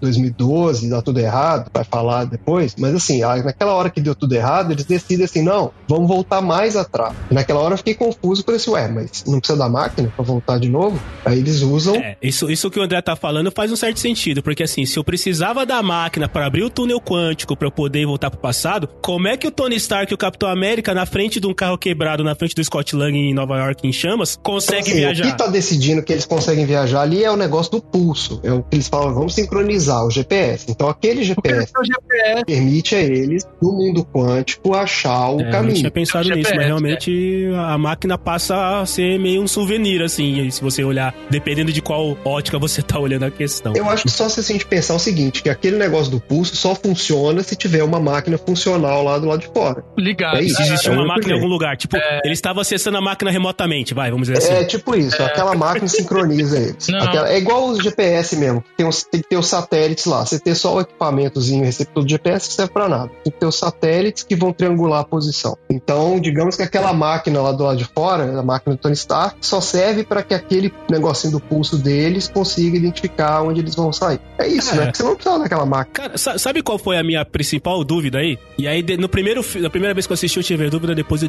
depois eu mesmo me achei as minhas, minhas leis. Por que, que eles não chamaram a Capitã Marvel para voltar pro passado e ajudar a pegar as, pedras. Porque cara. ela falou que ela ia demorar ela não pra teve voltar. relação? Ela falou: vocês vão ficar um tempo sem me ver porque eu tô percorrendo. O que, o que aconteceu com vocês aconteceu com outros É, planetas daí e eles é, não têm é vocês. ponto que a gente falou no início lá. Ela é meio que a única que tem, pô, tá meio que viajando o universo inteiro e lidando com. A guardiã da história toda, é, né? lidando com problemas de outros planetas e outras galeras aí que vai aparecer nos filmes dela, provavelmente lá pra frente. Né? Mas tem lá os Kree, tem os Skrull, tem é, todas essas civilizações, os Chitauri. Chitauri são os caras do Thanos. Mas tem civilização alienígena lá que tá também lidando com outros problemas do que o Thanos gerou, né? Ela dá a entender que ela tava lá com a galera. Cara, quando, quando, quando eles voltaram e apareceu lá, Nova York 2012, cara, o cinema veio abaixo.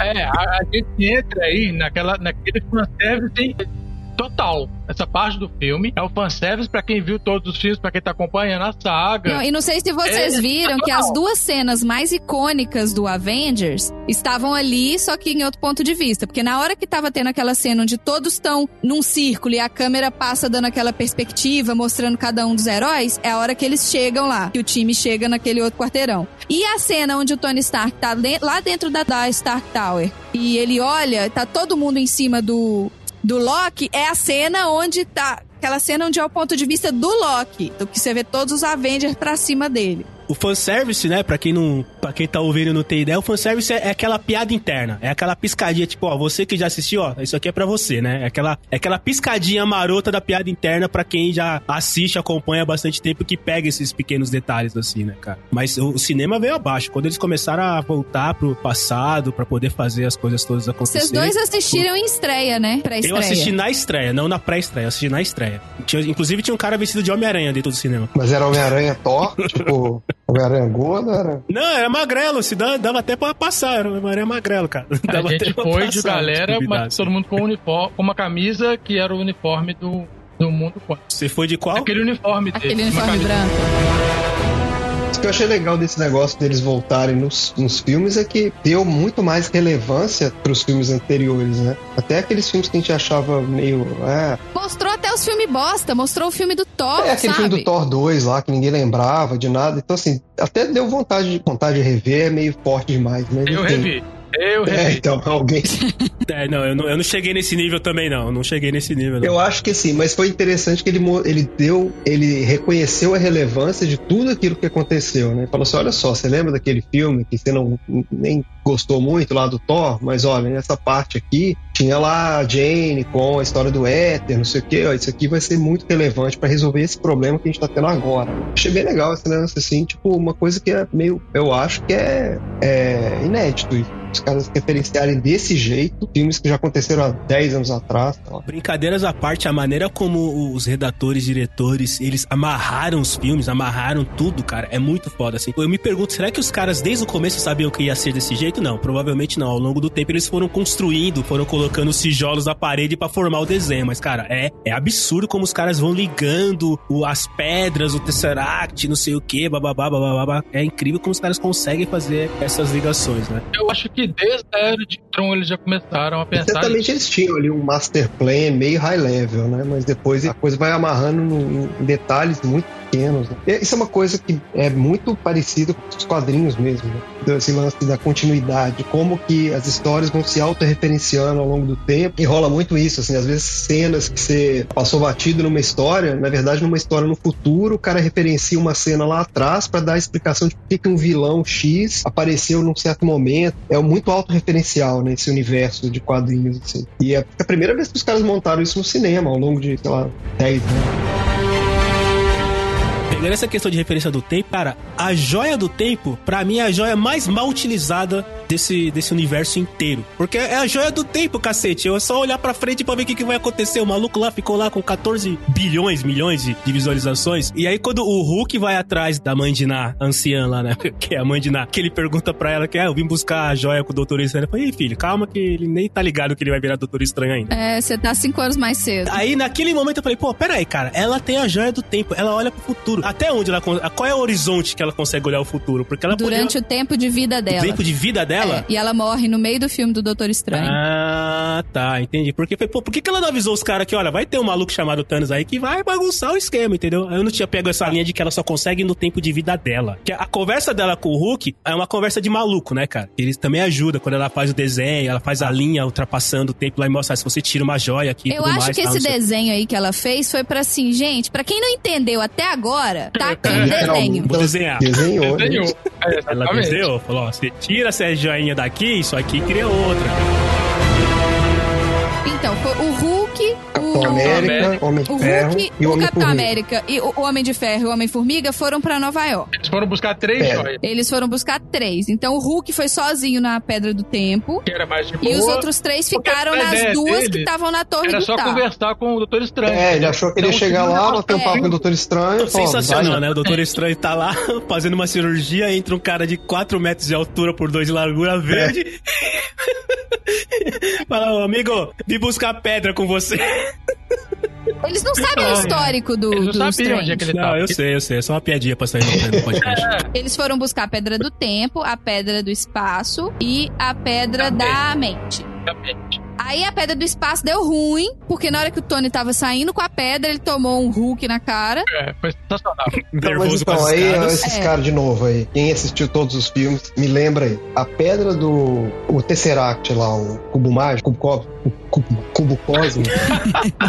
o cubo cósmico, ia ser da hora se ele fosse um cubo mágico. Você ia poder ficar fazendo aquele negócio. É, mas ele Ia não ser é. legal, cara. Então, a- o cubo cósmico, em qual filme que eles pegam? Aqui ele tá É, referenciando o qual cubo filme? cósmico, ele tava já com a, com a Shield desde o Capitão América, tava na Shield. Aí teve aquele negócio da, daquele, do cubo cósmico ir pra. No filme da Capitão Marvel, ir pro espaço, pra aquela base lá secreta. Aí depois recuperaram de novo e tava na Shield. E o Loki pegou. Ele rouba o O Tesseract. plot do Avengers é o Loki tentando roubar o Tesseract. o- não, não, não. O, o- o Loki usa o Tesseract pra abrir o portal pra mandar os exércitos. E o Loki tá com o cetro dele, que é a joia da mente. Ah, tá. Então ele já tava com as duas, com os dois negócios ali. É, é, aquela, é aquele cetro que o Loki anda pra baixo e pra cima, apagando a cabeça da galera. Só que o Loki não sabe que o Tesseract é uma joia do infinito, e eu acho que ele não sabe que tem uma joia do infinito com ele. Certamente não né? sabe. É, acho que não. Ele, ele ficaria assim, não, tô com duas joias do infinito aqui, tô poderoso pra caramba. Ele, Ele não, não sabe. sabe. Ele sabe que o Tesseract é um portal, porque quando dá aquela confusão toda, que o Tony Stark cai e tudo mais, ele pega o Tesseract, olha pro lado do outro e fala e puf, desaparece. Aliás, é uma pergunta que eu tenho. Onde foi parar o Loki? Ele, ele abriu uma outra linha do tempo. Mas o Marino, o Tesseract é, tem capacidade pra abrir linha do tempo? Não, não, do tempo não. É porque na hora que o trem deu errado e que o Loki pegou o Tesseract no chão e sumiu, ele acabou de criar uma outra Ah, linha sim, do tempo ali. sim, É a sim. linha do tempo onde ele vai embora com o É, porque ele Tesseract. sai dali. Ah, sim, entendi. Agora eu Por isso que eles voltam, daí que o Capitão América e o Tony Stark falam, cara, fodeu, tem que voltar pra trás porque o Tesseract já Volta era. mais ainda, mas a gente só tem uma partícula PIN. Então, onde que a gente vai achar a partícula PIN e o Tesseract no mesmo lugar? Essa é a partícula PIN que eles tinham que usar pra voltar pra realidade dele.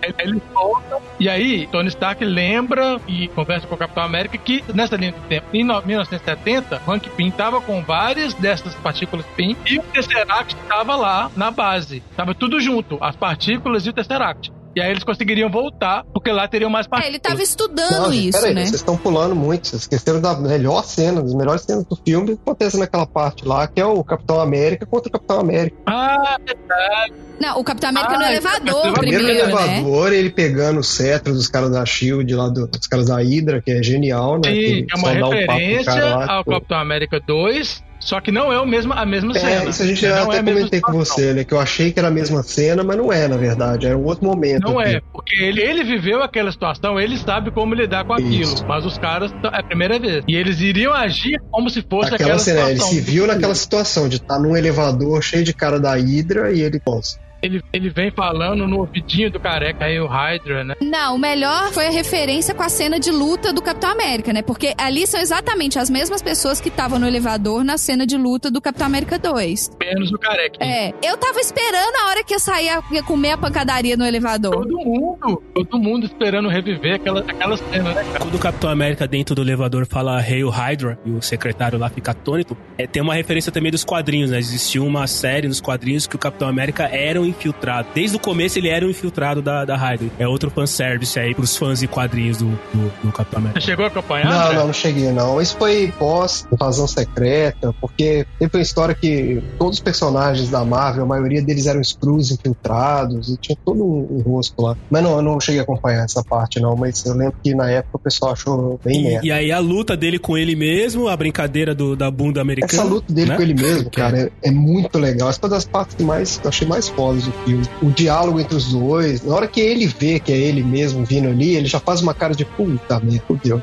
O negócio aqui vai ser feito. Aí ele já toma uma paulada e o Capitão América do passado, né? Manda aquela, tipo assim, I can do this all day. É, aí ele, verdade. ele, ele tá. e ele tá... sem paciência, ele assim, tá bom, cara, sei eu sei, merda, eu já. sei.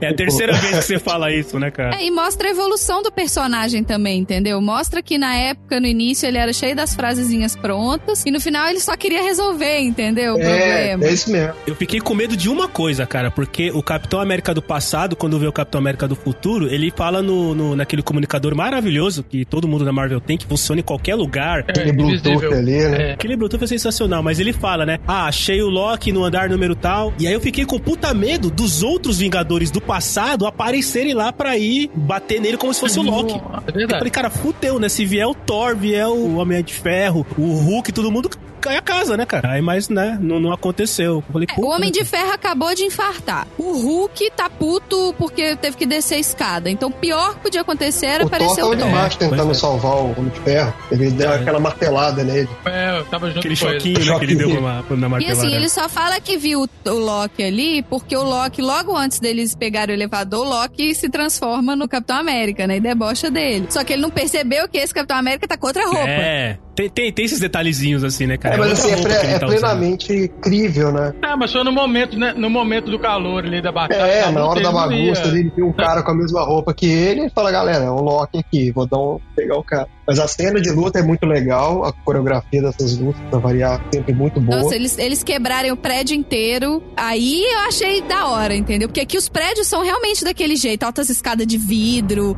e piso de vidro. Achei muito foda eles estarem caindo dos andares, quebrando os- o prédio Quebrando inteiro. tudo, cara. Essa cena de luta foi, foi muito foda. Mas se vocês verem bem, Capitão América, por duas vezes consecutivas, ele resolveu uma treta, uma briga com frase, né? Primeiro ele falou Hail Hydra, aí ninguém bateu nele. E depois ele falou, o Buck está vivo. Aí o Capitão América passa pro... Ah, ah, deu, deu bug, é, né? isso mesmo. Ele Deu um bug na né? cabeça dele, Dá uma né? desarmada nele, é. Dá um bug, exatamente. Que a Marina falou, eu não preciso enfiar porrada nele, é só eu falar alguma coisa que vai dar bug no cérebro dele. Mas ele pronto, deu uma né, cara? cetrada, ele deu uma cetrada no Capitão É, América. é, Aquilo eu isso, fiquei na dúvida. ele- ele apaga Aquele ele cetro cetro, do né? Loki ali, você pode sair enfiando em qualquer um, assim, é isso, não, tem, não dá problema nenhum. Ele é o joia da mente, né, cara? É a joia da mente, né? Então você Então, consegue assim, ele- apagar as pessoas. ele né? dá uma apagada no cara, só. Eles já viram o Loki usar isso. Se ele errar a força ali, não pode matar o cara, ele sabia que ia só Mas eu acho que ali, aquele, ele pensa o que, que ele quer que, aconteça com o cara, entendeu? Eu quero que ele desmaie. Ah, tá. Assim, eu só quero desacordar o cara. Quando eles vão pro passado, tá? Até aquela discussão toda, eles vão pro passado. O encontro do Capitão do Tony Stark com o pai dele tem outra frase também que me chamou a atenção. O pai do Tony Stark fala pra ele, né? Eu não, eu não lembro exatamente qual é a pergunta que faz, mas ele fala o. Acho que o Tony Stark pergunta pro pai dele, ah, do que, que você se arrepende, né? E aí ele fala, ah, eu, eu não consigo me colocar acima de um bem maior. E aí o, o que o Tony Stark tá fazendo nesse momento é exatamente isso, se colocando acima do bem maior, que é a família que ele tem no futuro. Então tem um detalhe aí também do, do Tony Stark perceber que ele é uma evolução, inclusive, do pai dele. né? Então é um, outro ponto que eu falei, puta, legal a, a, a reação do personagem com a questão. Isso é Eu acho legal. que foi o grande dilema que ele tava ali naquela hora, que ele tinha que decidir se ele ia entrar na guerra ou não. Que era tipo assim, o que ele queria, na verdade, esse interesse pessoal dele era ficar com a família dele, era proteger a família. E ele fica naquele dilema, tipo assim, pô, mas eu vou largar isso aqui pra tentar, né, um bem maior aí que a gente nem sabe se vai funcionar ou não, ou eu fico aqui, né? E é essa hora que você falou mesmo, quando o pai dele fala isso, ele meio que rola uma catarse ali, ele fala, pô, que legal, eu consegui ser melhor do que o meu pai achou que eu seria, né? É, Ele conseguiu ser uma, uma característica que o pai dele acredita como uma característica pai dele- positiva. mas que né? ele não era, né? Que ele vai evoluindo nisso com o tempo, né? Ele, ele começa com um cara super individualista e tal, e aos poucos ele vai virando esse cara mais. E essa conversa com o pai foi a que ele não conseguiu ter quando o pai morreu, quando mostra em Guerra Civil, que ele é adolescente, tá revoltado, não sei o quê, e o pai sai com a mãe, eles morrem, e ele não teve conversa nenhuma com o pai mais. Aí depois das pedras, né, das três pedras que estavam em Nova York, a gente tem as pedras que estavam fora. Então tinha uma pedra que estava em 2012 e tinha duas pedras em 2014. A de 2012 estava dissolvida no sangue da namorada Cara, eu não do lembro Thor. de nada disso. Eu fiquei tentando lembrar dessa história. Eu acho que esse Thor 2 eu dormi. Ninguém lembra disso, cara. Ninguém lembra disso. Nem os irmãos Esse russos filme foi disso. tão bosta que eu não prestei atenção. O Thor fala que a joia da realidade, né, é, é um éter. Então ela, ela não é uma joia, ele é um Ela é uma fluido que fica lá. né? É um fluido, e né? tal, entrando nas pessoas, sei lá. E aí eles vão pra Asgard, aparece o Loki preso. Nessa cena, ela é a cena do filme mesmo, do Thor 2, só que não tem, tem nada atrás É. dele. E aí eles colocam o Thor e o, Rocket correndo lá. Passando. Com o dedinho abaixado, Isso. ridículo, assim. Mas no legal. Thor 2 tem essa história de que a Jane Tem. É, coloca esse éter dentro dela. Ela, tá procurando o Thor, aí aquele professor lá, tem um aparelhinho que fica pulsando lá na mão dela, com alguma coisa do universo, e ela vai atrás desse aparelhinho e ela encontra o éter. E aí o éter entra dentro dela. Aí o Thor tem que levar ela pra Asgard Ah, pra tirar tá. esse éter que tá dentro dela. Nossa senhora, esse filme foi obliterado da minha memória. Cara. Do nada, do nada, não tem mais Mas nada. esse filme, ele só é bom se você considerar que é um filme do Loki. Porque o Loki tem muito mais arco ali naquele filme, tem muito mais participação, muito mais interessante. Ah, tá. Mas é difícil de ver, não é fácil não. E é bem também no mesmo dia que a mãe do Thor morre, né? É. Essa parte dele com a mãe dele é legal. Acho bem legal. Pois é, eles, eles não aproveitaram a René Russo bem, né? Que no fim desse filme, e aí, tipo, que, No do Thor. que voltaram com ela pra dar uma, Ah, uma que participação melhor pra ela. Não usou ela bem no filme do Thor. No filme do Thor, é. Aí eles voltaram com ela e ela usaram ninguém bem naquele filme, pô. Botaram O Loki tá muito bem naquele filme. Isso que eu tô falando. o Hannibal Lecter lá pra ser o Odinho. Vocês sabem que o Loki, o, o Tom Hiddleston, ele fez o teste pra Thor. Ah, Sério? É, aí ele não passou, mas eles falaram: você quer ficar? A gente tem um papel que se encaixa com Caramba, você. e um puta papel, né? Não era é? papel Olha, qualquer. Ele é melhor ator do que o, do que o Chris Hemsworth. O Chris Hemsworth aí é tipo um cigano Igor, né, cara? Vamos lá. Ele é um cigano Igor, né? Então, ele, ele- ele, na verdade, ele se encontrou. Não, nessa, nessa vida de ator dele, ele se encontrou na comédia. Ele é bom de comédia. E eles estão aproveitando ele tanto que ele já é, renovou o Ele vai contrato virar com a Marvel. parte dos Guardiões da Galáxia agora, né? É, encaixou bem, o público aceitou, foi bem melhor. Vamos combinar também que pegar essa pedra também Pô, foi. mamão com foi açúcar, mole, né, cara? foi moleza, né, foi cara? Foi mole, né, cara? Eu acho que foi mais fácil que a da anciã. Que a da anciã, o Bruce Banner ainda teve que usar um pouco de cérebro pra poder usar. Aqui não Pô, precisou de o nada, Rocket né, cara? só na- saiu saiu, voltou. ali. com o Mas negócio, o tá. Rocket, vocês têm que lembrar que o Rocket, ele é um ladrão profissional. Ele é, é mesmo. Ele é um. Sim, ele é sim, é ladrão verdade. É verdade. E ele tá ele focado, sabe fazer ele nisso. tá focado na missão, porque ele perdeu a família dele toda, ele tá focado também. Ele tá em linha Ele reta. coloca o Thor na linha, né? Que o Thor começa a chorar, ele dá o tapa e fala, cara, puta, firma o corpo, vira homem, caramba. Na né? verdade, ele não Então- consegue, porque o Thor foi É. É, é verdade. O Thor vai... Aí, quem consegue é a é mãe. verdade. Porque a mãe é mãe, dele, né, cara? Aí a mesmo. mãe, puta, a mãe é mãe. A mãe reconhece ele, sabe que ele é do futuro. Pô, aquela mãe do Thor, Sabe? cara, tinha que levar ela pra ajudar a resolver o problema, que ela era muito foda. Puta, deixava ele, né? Deixava ele e É, levava leva ela, ela, né, depois cara? devolve ela lá pra linha de tempo dela. É, ela fazia parte daquela realidade. Ela tinha que morrer naquele dia e tal. Então, ele até tenta avisar Não, e pra ela tem, ela tem essa vibe toda de, tipo assim, ó, não quero saber do meu futuro, que na verdade dá a entender que ela já sabia o que ia rolar. Ela tipo assim, sabe, é o que ela tá sim. predestinada a fazer.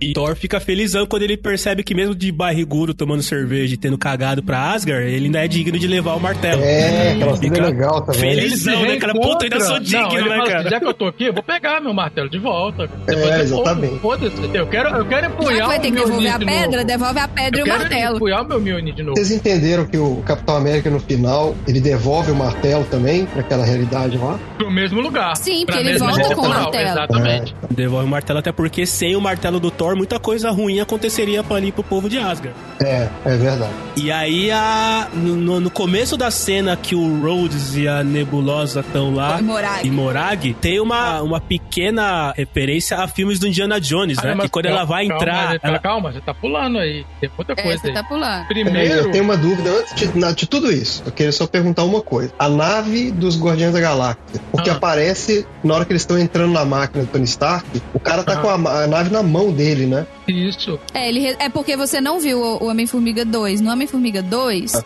ele, o Hank Pym, ele consegue fazer a tecnologia dele diminuir as coisas. Então, ele tem uma maleta cheia de carrinhos em miniatura que ele faz os carros crescerem. O escritório dele é uma maleta. Ah. Mas isso aparece no Guerra Civil, quando o Homem-Formiga joga um caminhão tanque em algum dos outros adversários, do outro lado do Guerra Civil, e o caminhão cresce e explode. E ele fala assim: Nossa, achei que era o caminhão é verdade, de água. tinha isso mesmo. E era o caminhão tanque é de, de gasolina, de combustível. Mas eu fiquei na dúvida: mas por que, que eles precisaram levar a nave? Não era só transportar direto para os planetas? Então, porque eles. O teletransporte foi para Morag. Foi todo mundo para Morag. Foram quatro para Morag. A outra pedra tá Exato, em eles pegam a nave e vão. No mesmo dia, no mesmo mas tempo. não poderia ter transportado direto para Vormir, os dois caras? Não, sei. Vormir pode ser um lugar meio mágico, né? Não sei se era fácil chegar lá. o sinal de Wi-Fi não pode pega. Pode ser uma coisa que o túnel o túnel só leva, tipo, pra um lugar, né? Tipo, dentro daquele, daquele dia. Ah, pois é, um ah, lugar. exatamente, tá vendo? Gente, a gente resolve todos os, os furos de roteiro desse filme. é muito bem feito. É isso mesmo. É porque só pode levar pra um lugar. O que eu tempo. falei no começo, esse filme é foda. Excelente. Tem, tem é, eles levam a nave pra poder pegar a, a Viúva Negra e o. A Viúva Negra e o Gavião. E o coisa vão pra. Foi, foi tensa essa chegada nesse universo aí, porque a nave tem que crescer e eles têm que entrar dentro da nave. Não, Isso. ele levou a nave na ah, mão. Ah, tá, entendi. Eles não estavam dentro da nave, eles chegaram. Não, eles chegaram no planeta. Aí no planeta ele é. fez a nave crescer, ah. aí eles entraram na nave e foram pra Vormir. Tá bom. Que é onde tava a pedra da alma. E aí em Morag tá lá a Nebula, né, e o Road, e encontram aquele idiota cantando sozinho e dançando, que é sensacional. Cara, essa cena eu achei genial. genial. O Star-Lord fazendo aquela galhofa dele lá, Isso. só que sem a música. Putz, é, que é a cena de abertura do trás, né, Guardiões da Galáxia. Um imbecil, que é o que todo mundo faz quando tá com e, fone de ouvido. Exato. exato. E a cena dos dois, né? Que o, o Rhodes olha modo desanimado, né? Tipo, puta, ele é idiota. Ela, todo desanimado também é. é. Tipo... E aí vai a cena do martelo aí, agora pode falar. É, é, é, e é a referência aos filmes do Diana Jones, é que ele fala pra ela na hora que ela vai entrar. Não, cara, nessa hora que vem as caveiras aí com espinhos e tudo mais, esqueleto, nada, foda-se.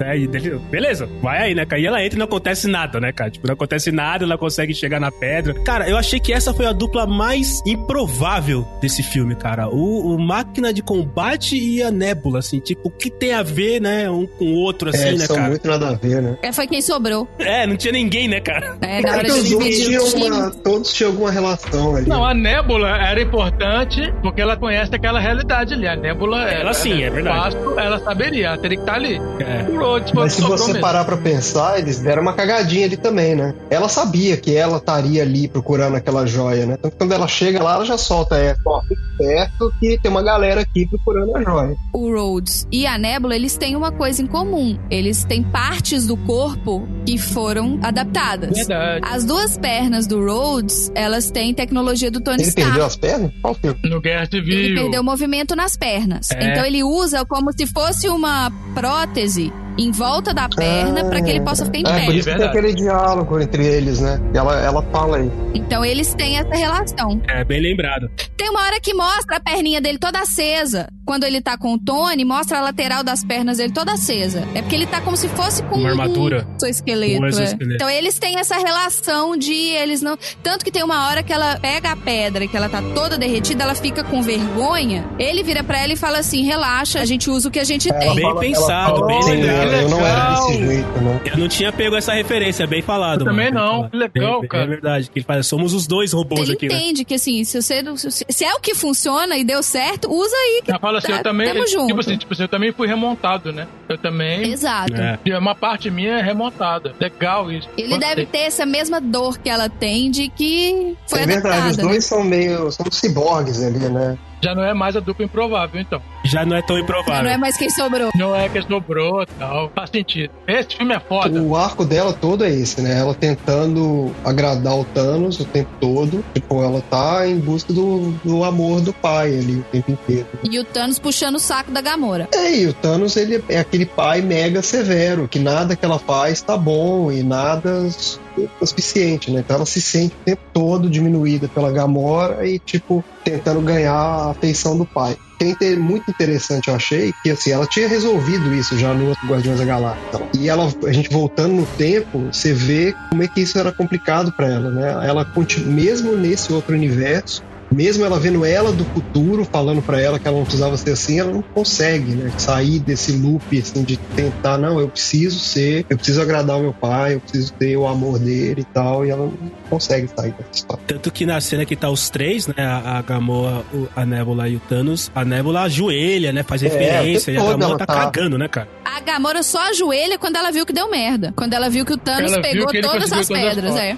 É verdade, só nessa hora que ela, que ela, que ela ajoelha. Mas ela não ajoelha em respeito, né? Ela de medo. É, ela cara, morre de medo do cara, né? Sabem que o cara é um maluco. Então, cara. mas aí, aí, tem a questão do Thanos lá descobrir tudo, ser um filho da puta inteligente pra caramba, de que ele fala que ele quer ver tudo que tá na memória dela e tal. E aí tem um outro ponto que eu vou perguntar do André qual que é, qual que é a teoria por trás disso, pra poder provar, que assim, a Nébula não volta. Quando ela e o Rhodes apertam o botãozinho lá, ela não volta certo? Ela não volta ali. E aí tem todo o processo, o Thanos vai, tro é, ela troca a paradinha na cabeça dela para aparecer com a nébula do futuro, tudo mais e tal. Tem uma outra coisa que eu vou perguntar que é sobre a questão do Thanos, mas nessa hora, quando todos os Vingadores voltam, quando eles aparecem de novo na máquina, aparece todo mundo ao mesmo tempo, cara. Mas isso é da viagem do tempo. Eles falaram, a gente volta daqui a um minuto. Gastem quanto tempo for necessário, é, mas é, volta todo mundo claro. no tempo daqui a um minuto. Então todo mundo ia voltar ao é mesmo tempo é bom anyway. aquela teoria que a gente já elaborou elaborou aqui, a gente tem que se manter na nossa teoria. Aquela máquina, ela tá sincronizando a volta da galera, assim, o portal de saída de todo mundo. Então, assim, o cara poderia ficar 20 anos ali. Hum, tá. Ele vai voltar ali. Pode ficar 20 anos, outro 20 segundos. Vai voltar, voltar todo mundo tempo. junto. E explica, eu acho também que isso explica porque que depois o Thanos hum. chega com aquela nave dele, com todos os exércitos e tal, mais ou menos naquela hora ali também. Provavelmente ele ficou também anos ali organizando aquela invasão, tipo, no tempo, né? Ele tava com a partícula do Rampin lá. Ele fez uma engenharia reversa daquilo. Logo que essa nébula do futuro ficou presa lá com o Thanos e ele teve acesso à tecnologia, ele teve acesso à informação, foi criada uma outra realidade onde o Thanos descobriu que ele é foda, que ele vai dar conta de fazer aquilo e que ele sabe um ponto onde ele vai conseguir pegar todas as pedras de uma vez, que ele não vai precisar sair correndo atrás das pedras. Essa linha temporal do Thanos já deixou de existir. Nessa linha temporal dele, ele não estala o dedo. Mas a, mas a pergunta que eu quero fazer pro André é a seguinte. Então, assim, ela tinha um vidro de partícula que era para ela voltar. Então, ela não usou, que ela entregou isso pro Thanos. A nébula do. Provavelmente o, o, Thanos deu essa partícula pra nébula do passado voltar disfarçada como nébula do futuro. Ok. Mas lá na frente, quando o Thanos chega, o Thanos chega com o busão da tia Augusta, com milhões de pessoas lá dentro. Aí a pergunta é: o Thanos conseguiu fazer engenharia reversa na partícula PIN e desenvolver um monte lá? Ou como é que ele conseguiu Eu acho que é isso, mundo? cara. Eu acho que é o que dá a entender ali é que assim, o Thanos ficou depois anos e anos e anos estudando aquela tecnologia lá, ele sacou o que ele tinha que fazer. Ele falou, bom, vai ter um ponto no futuro que todas essas joias já estão lá.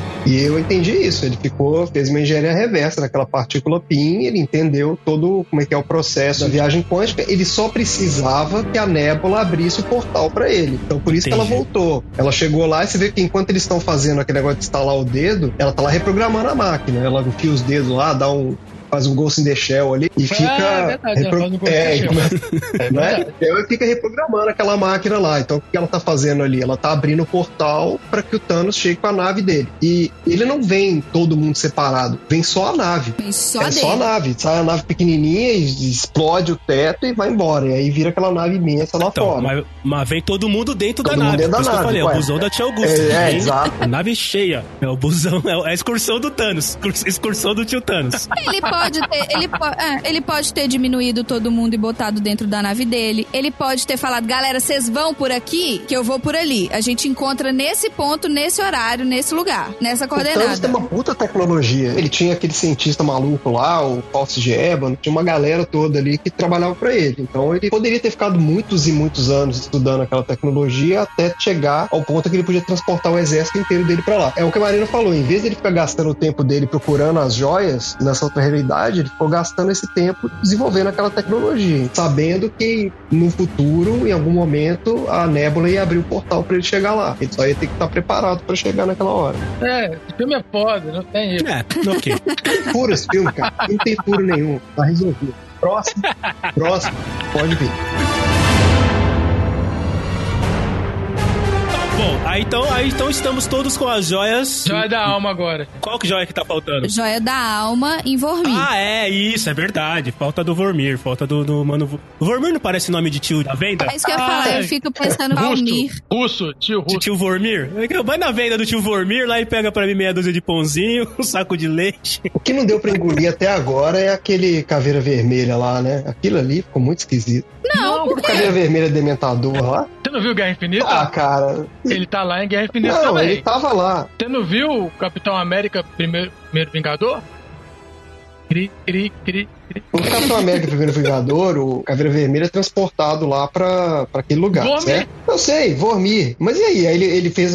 Tava rolando entrevista de emprego lá, ele falou: ah. Aí, ele é punido. Não, ele é punido. A joia da alma, ela é ciente. A joia da alma, ela é foda. A joia da alma pune ele. Fala assim, agora você vai ficar tomando conta aqui do lugar que eu tô e vai ter que fazer a barganha com todo mundo que chegar aqui. A joia da Então, alma antes é foda. dele, não tinha ninguém ali. Ele criou esse headcount lá. Não tinha ninguém. Às vezes libertado. ela trocou. É, fala, ah, não, agora você cumpriu tem outro idiota Tá bom, aqui. entendi. É. Então ele foi punido pela joia da alma. Só pra eu saber aqui, quando a galera faz a troca e pega a joia, ele tá liberto? Ele atualiza o É, LinkedIn. ele vai procurar emprego em outra. Então aí ele não precisa ficar mais lá, é isso? Não, é, talvez ele esteja liberado, é. Porque a pedra não tá mais lá, ele não precisa ficar mais lá. É, ele pode ter sido E tem liberado. uma cena que é muito engraçada, cara, que é o Gavião Arqueiro e a viúva estão ali batendo um papo e tal, e ele tá lá no fundo, tipo assim, galera. É, esperando. É, tô aqui, tá? E assim, só que quando o Caveira Vermelha passa a ser o guardião da Joia da Alma, ele passa a ter alguns poderes que ele não tinha. Porque uma coisa assim, no Capitão América, ele é só um Caveira Vermelha zoado. Por ser a Joia da Alma, ele,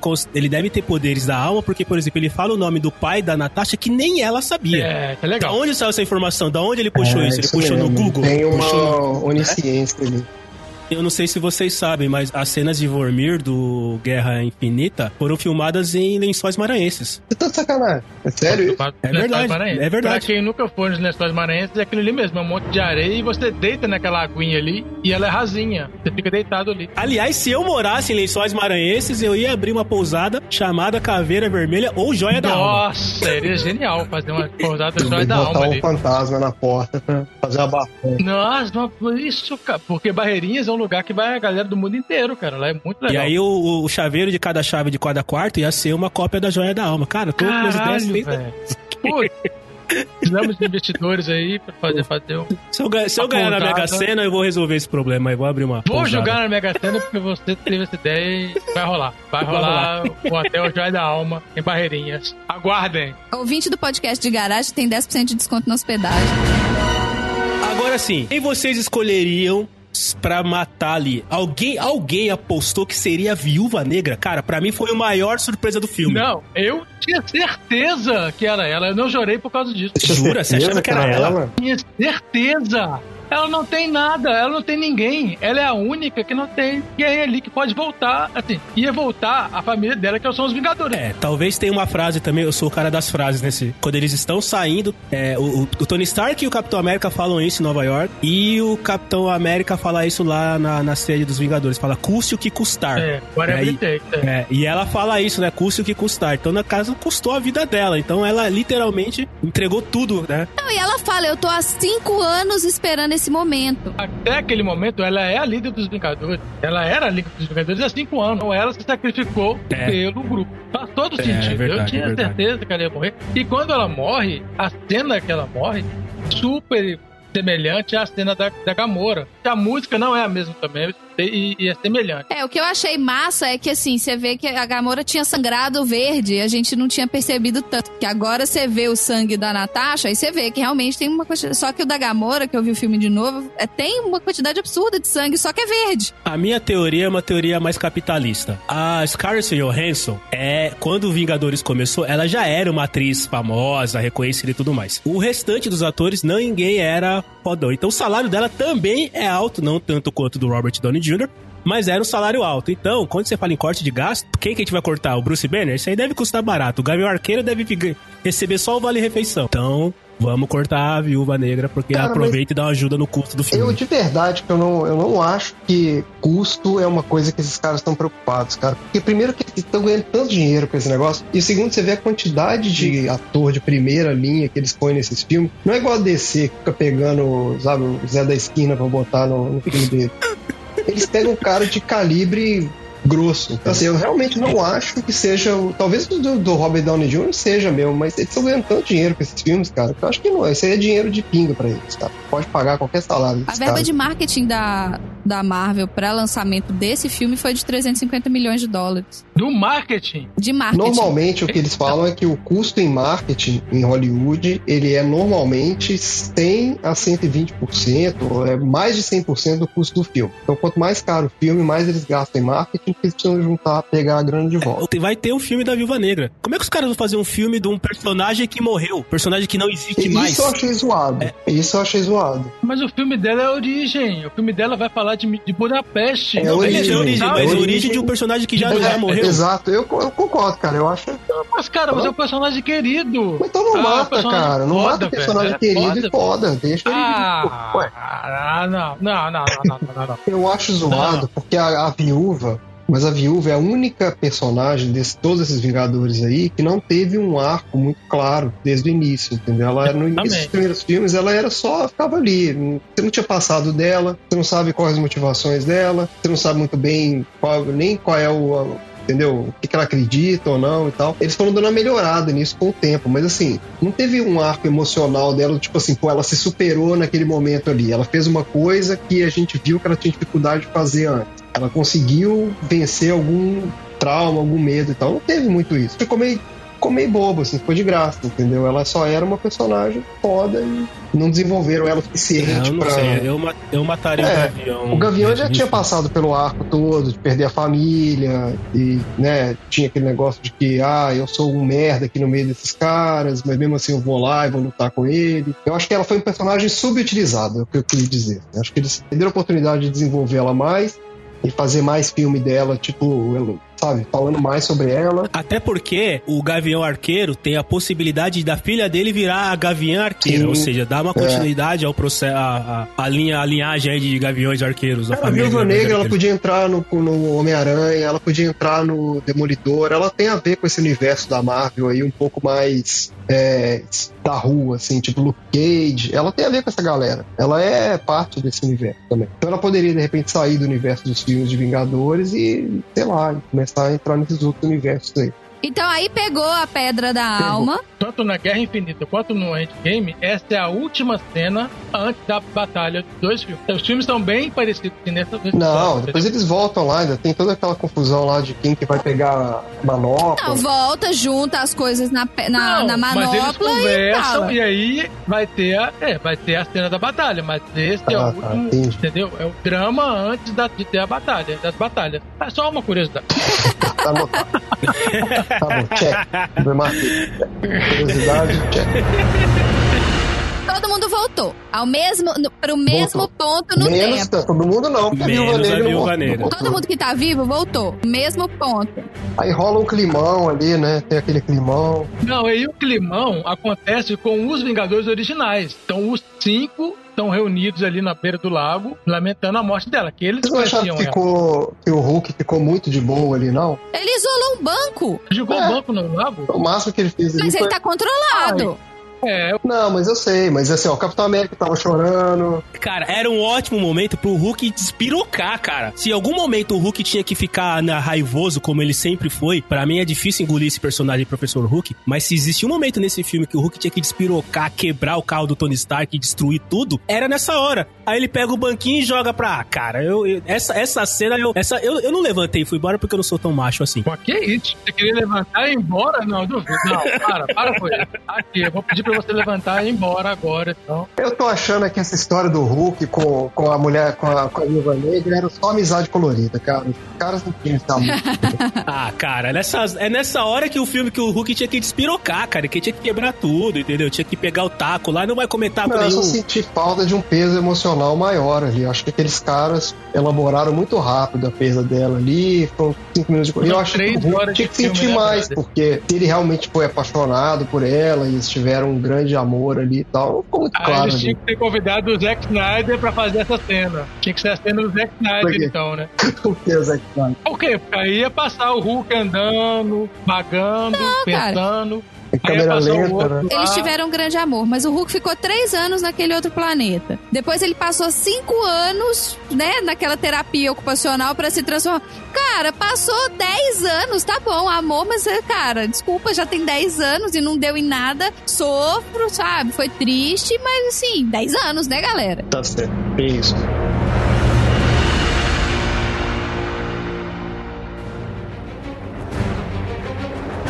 Estamos com as joias todas, então? Podemos instalar o dedo?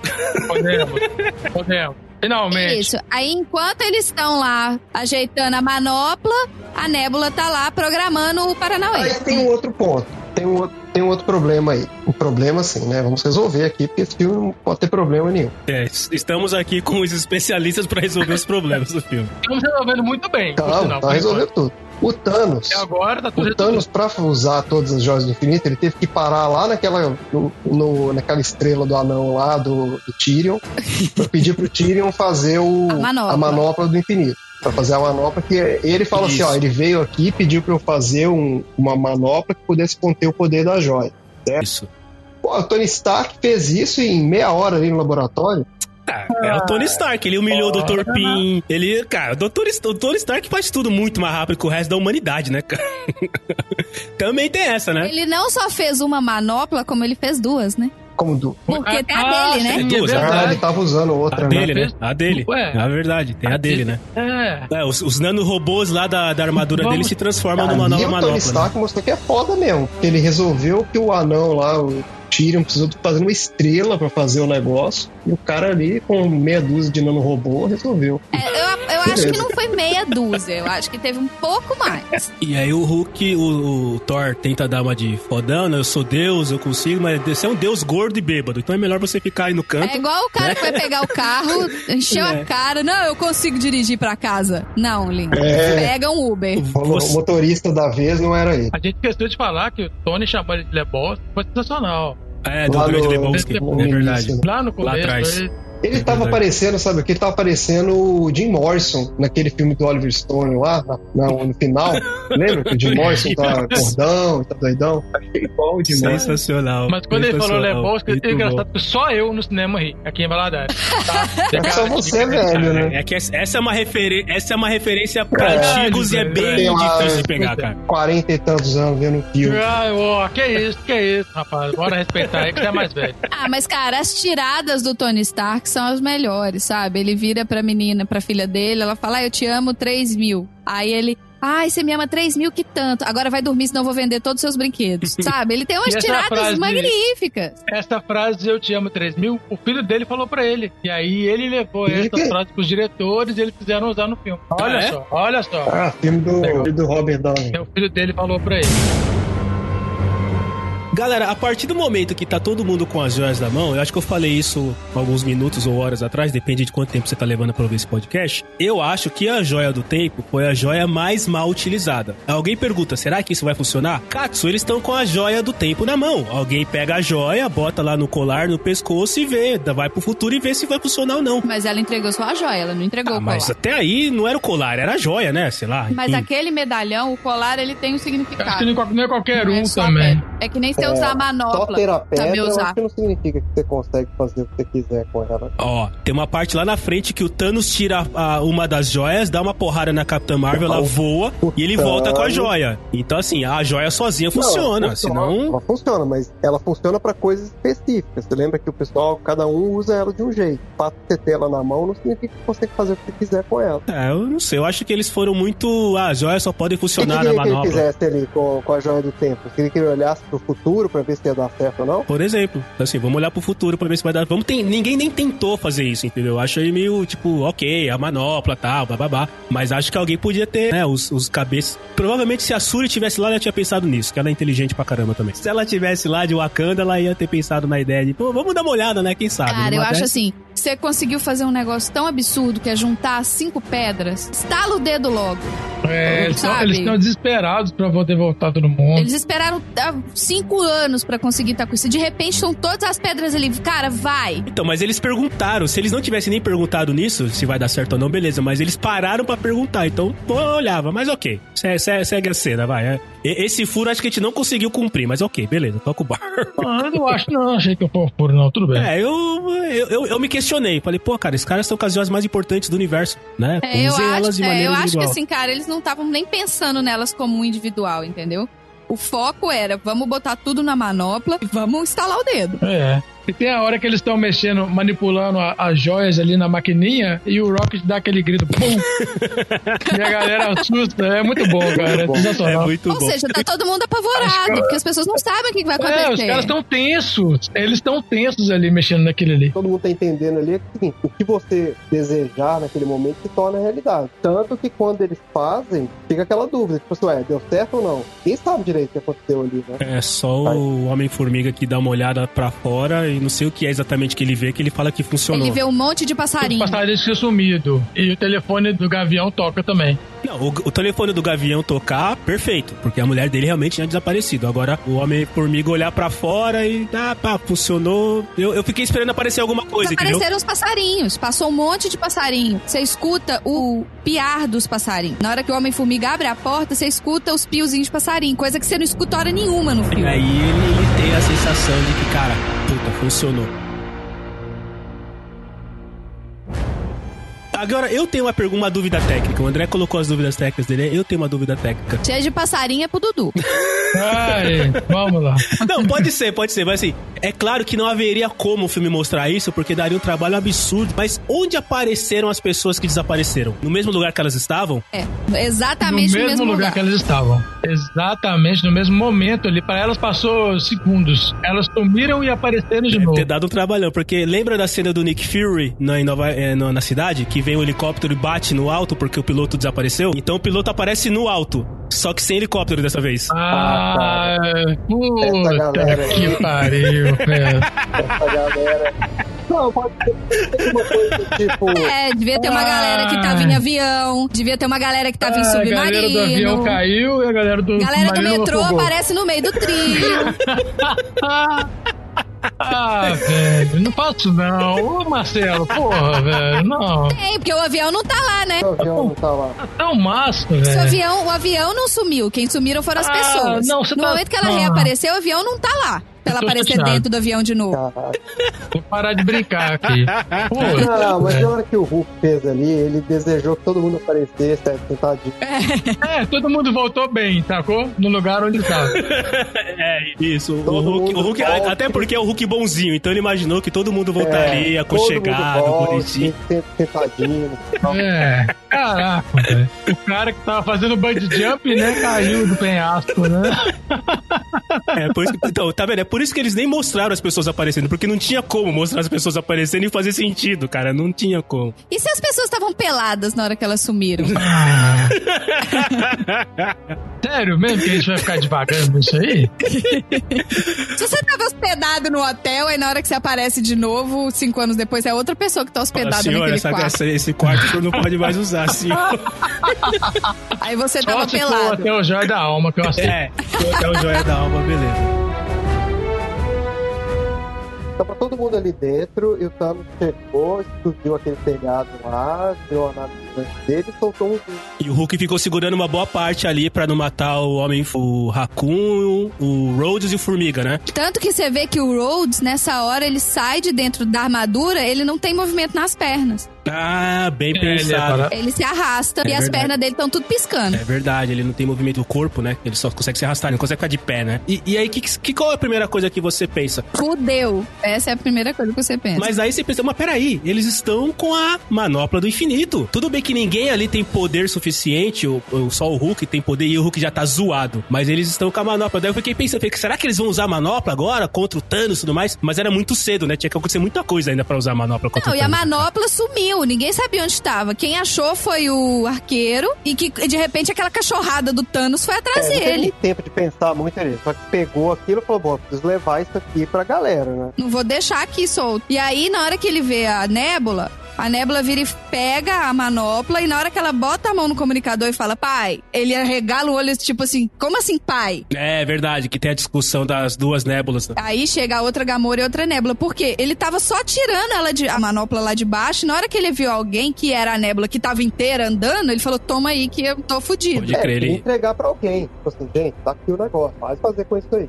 Ele não ia usar aquilo lá pra. Na verdade, ninguém tem a responsabilidade, ou parece que ninguém quer ter a responsabilidade, porque assim, é, é muito difícil usar a manopla sem morrer, né? Hulk quase se ferrou, Thanos e tudo mais, então é complicado, né? Às cara? vezes morrer sem usar, porque você vê que a, a dor que é, você começa a queimar tudo. Não, é, é. Se o Barton colocasse a manopla na mão, ele ia morrer antes de, de fazer qualquer coisa. Pode colocar. É Ele verdade. não ia aguentar a eu carga. ter, ter passado pela cabeça dele. E o sensacional também é quando o Thanos chega e senta. E tira o capacete, senta e De espera. boa, É né? de Bota o boa, capacete lá em tranquilo. cima. Ele tá assim, Né, sossegado. as joias vão chegar na minha mão que eu vou destruir essa porra O que, toda. que você vai fazer? É Esperar. um vilão foda. Ele é um vilão Ele no é sentido foda. assim, que ele só vai agir se precisar. Porque tanto que aquela hora que no início do Guerra Infinita, que ele começa a dar umas pancadas no Hulk e vai- os filhos dele ficam malucos, o Lula Molusco, filho dele, vira e fala assim: não, deixa ele se divertir.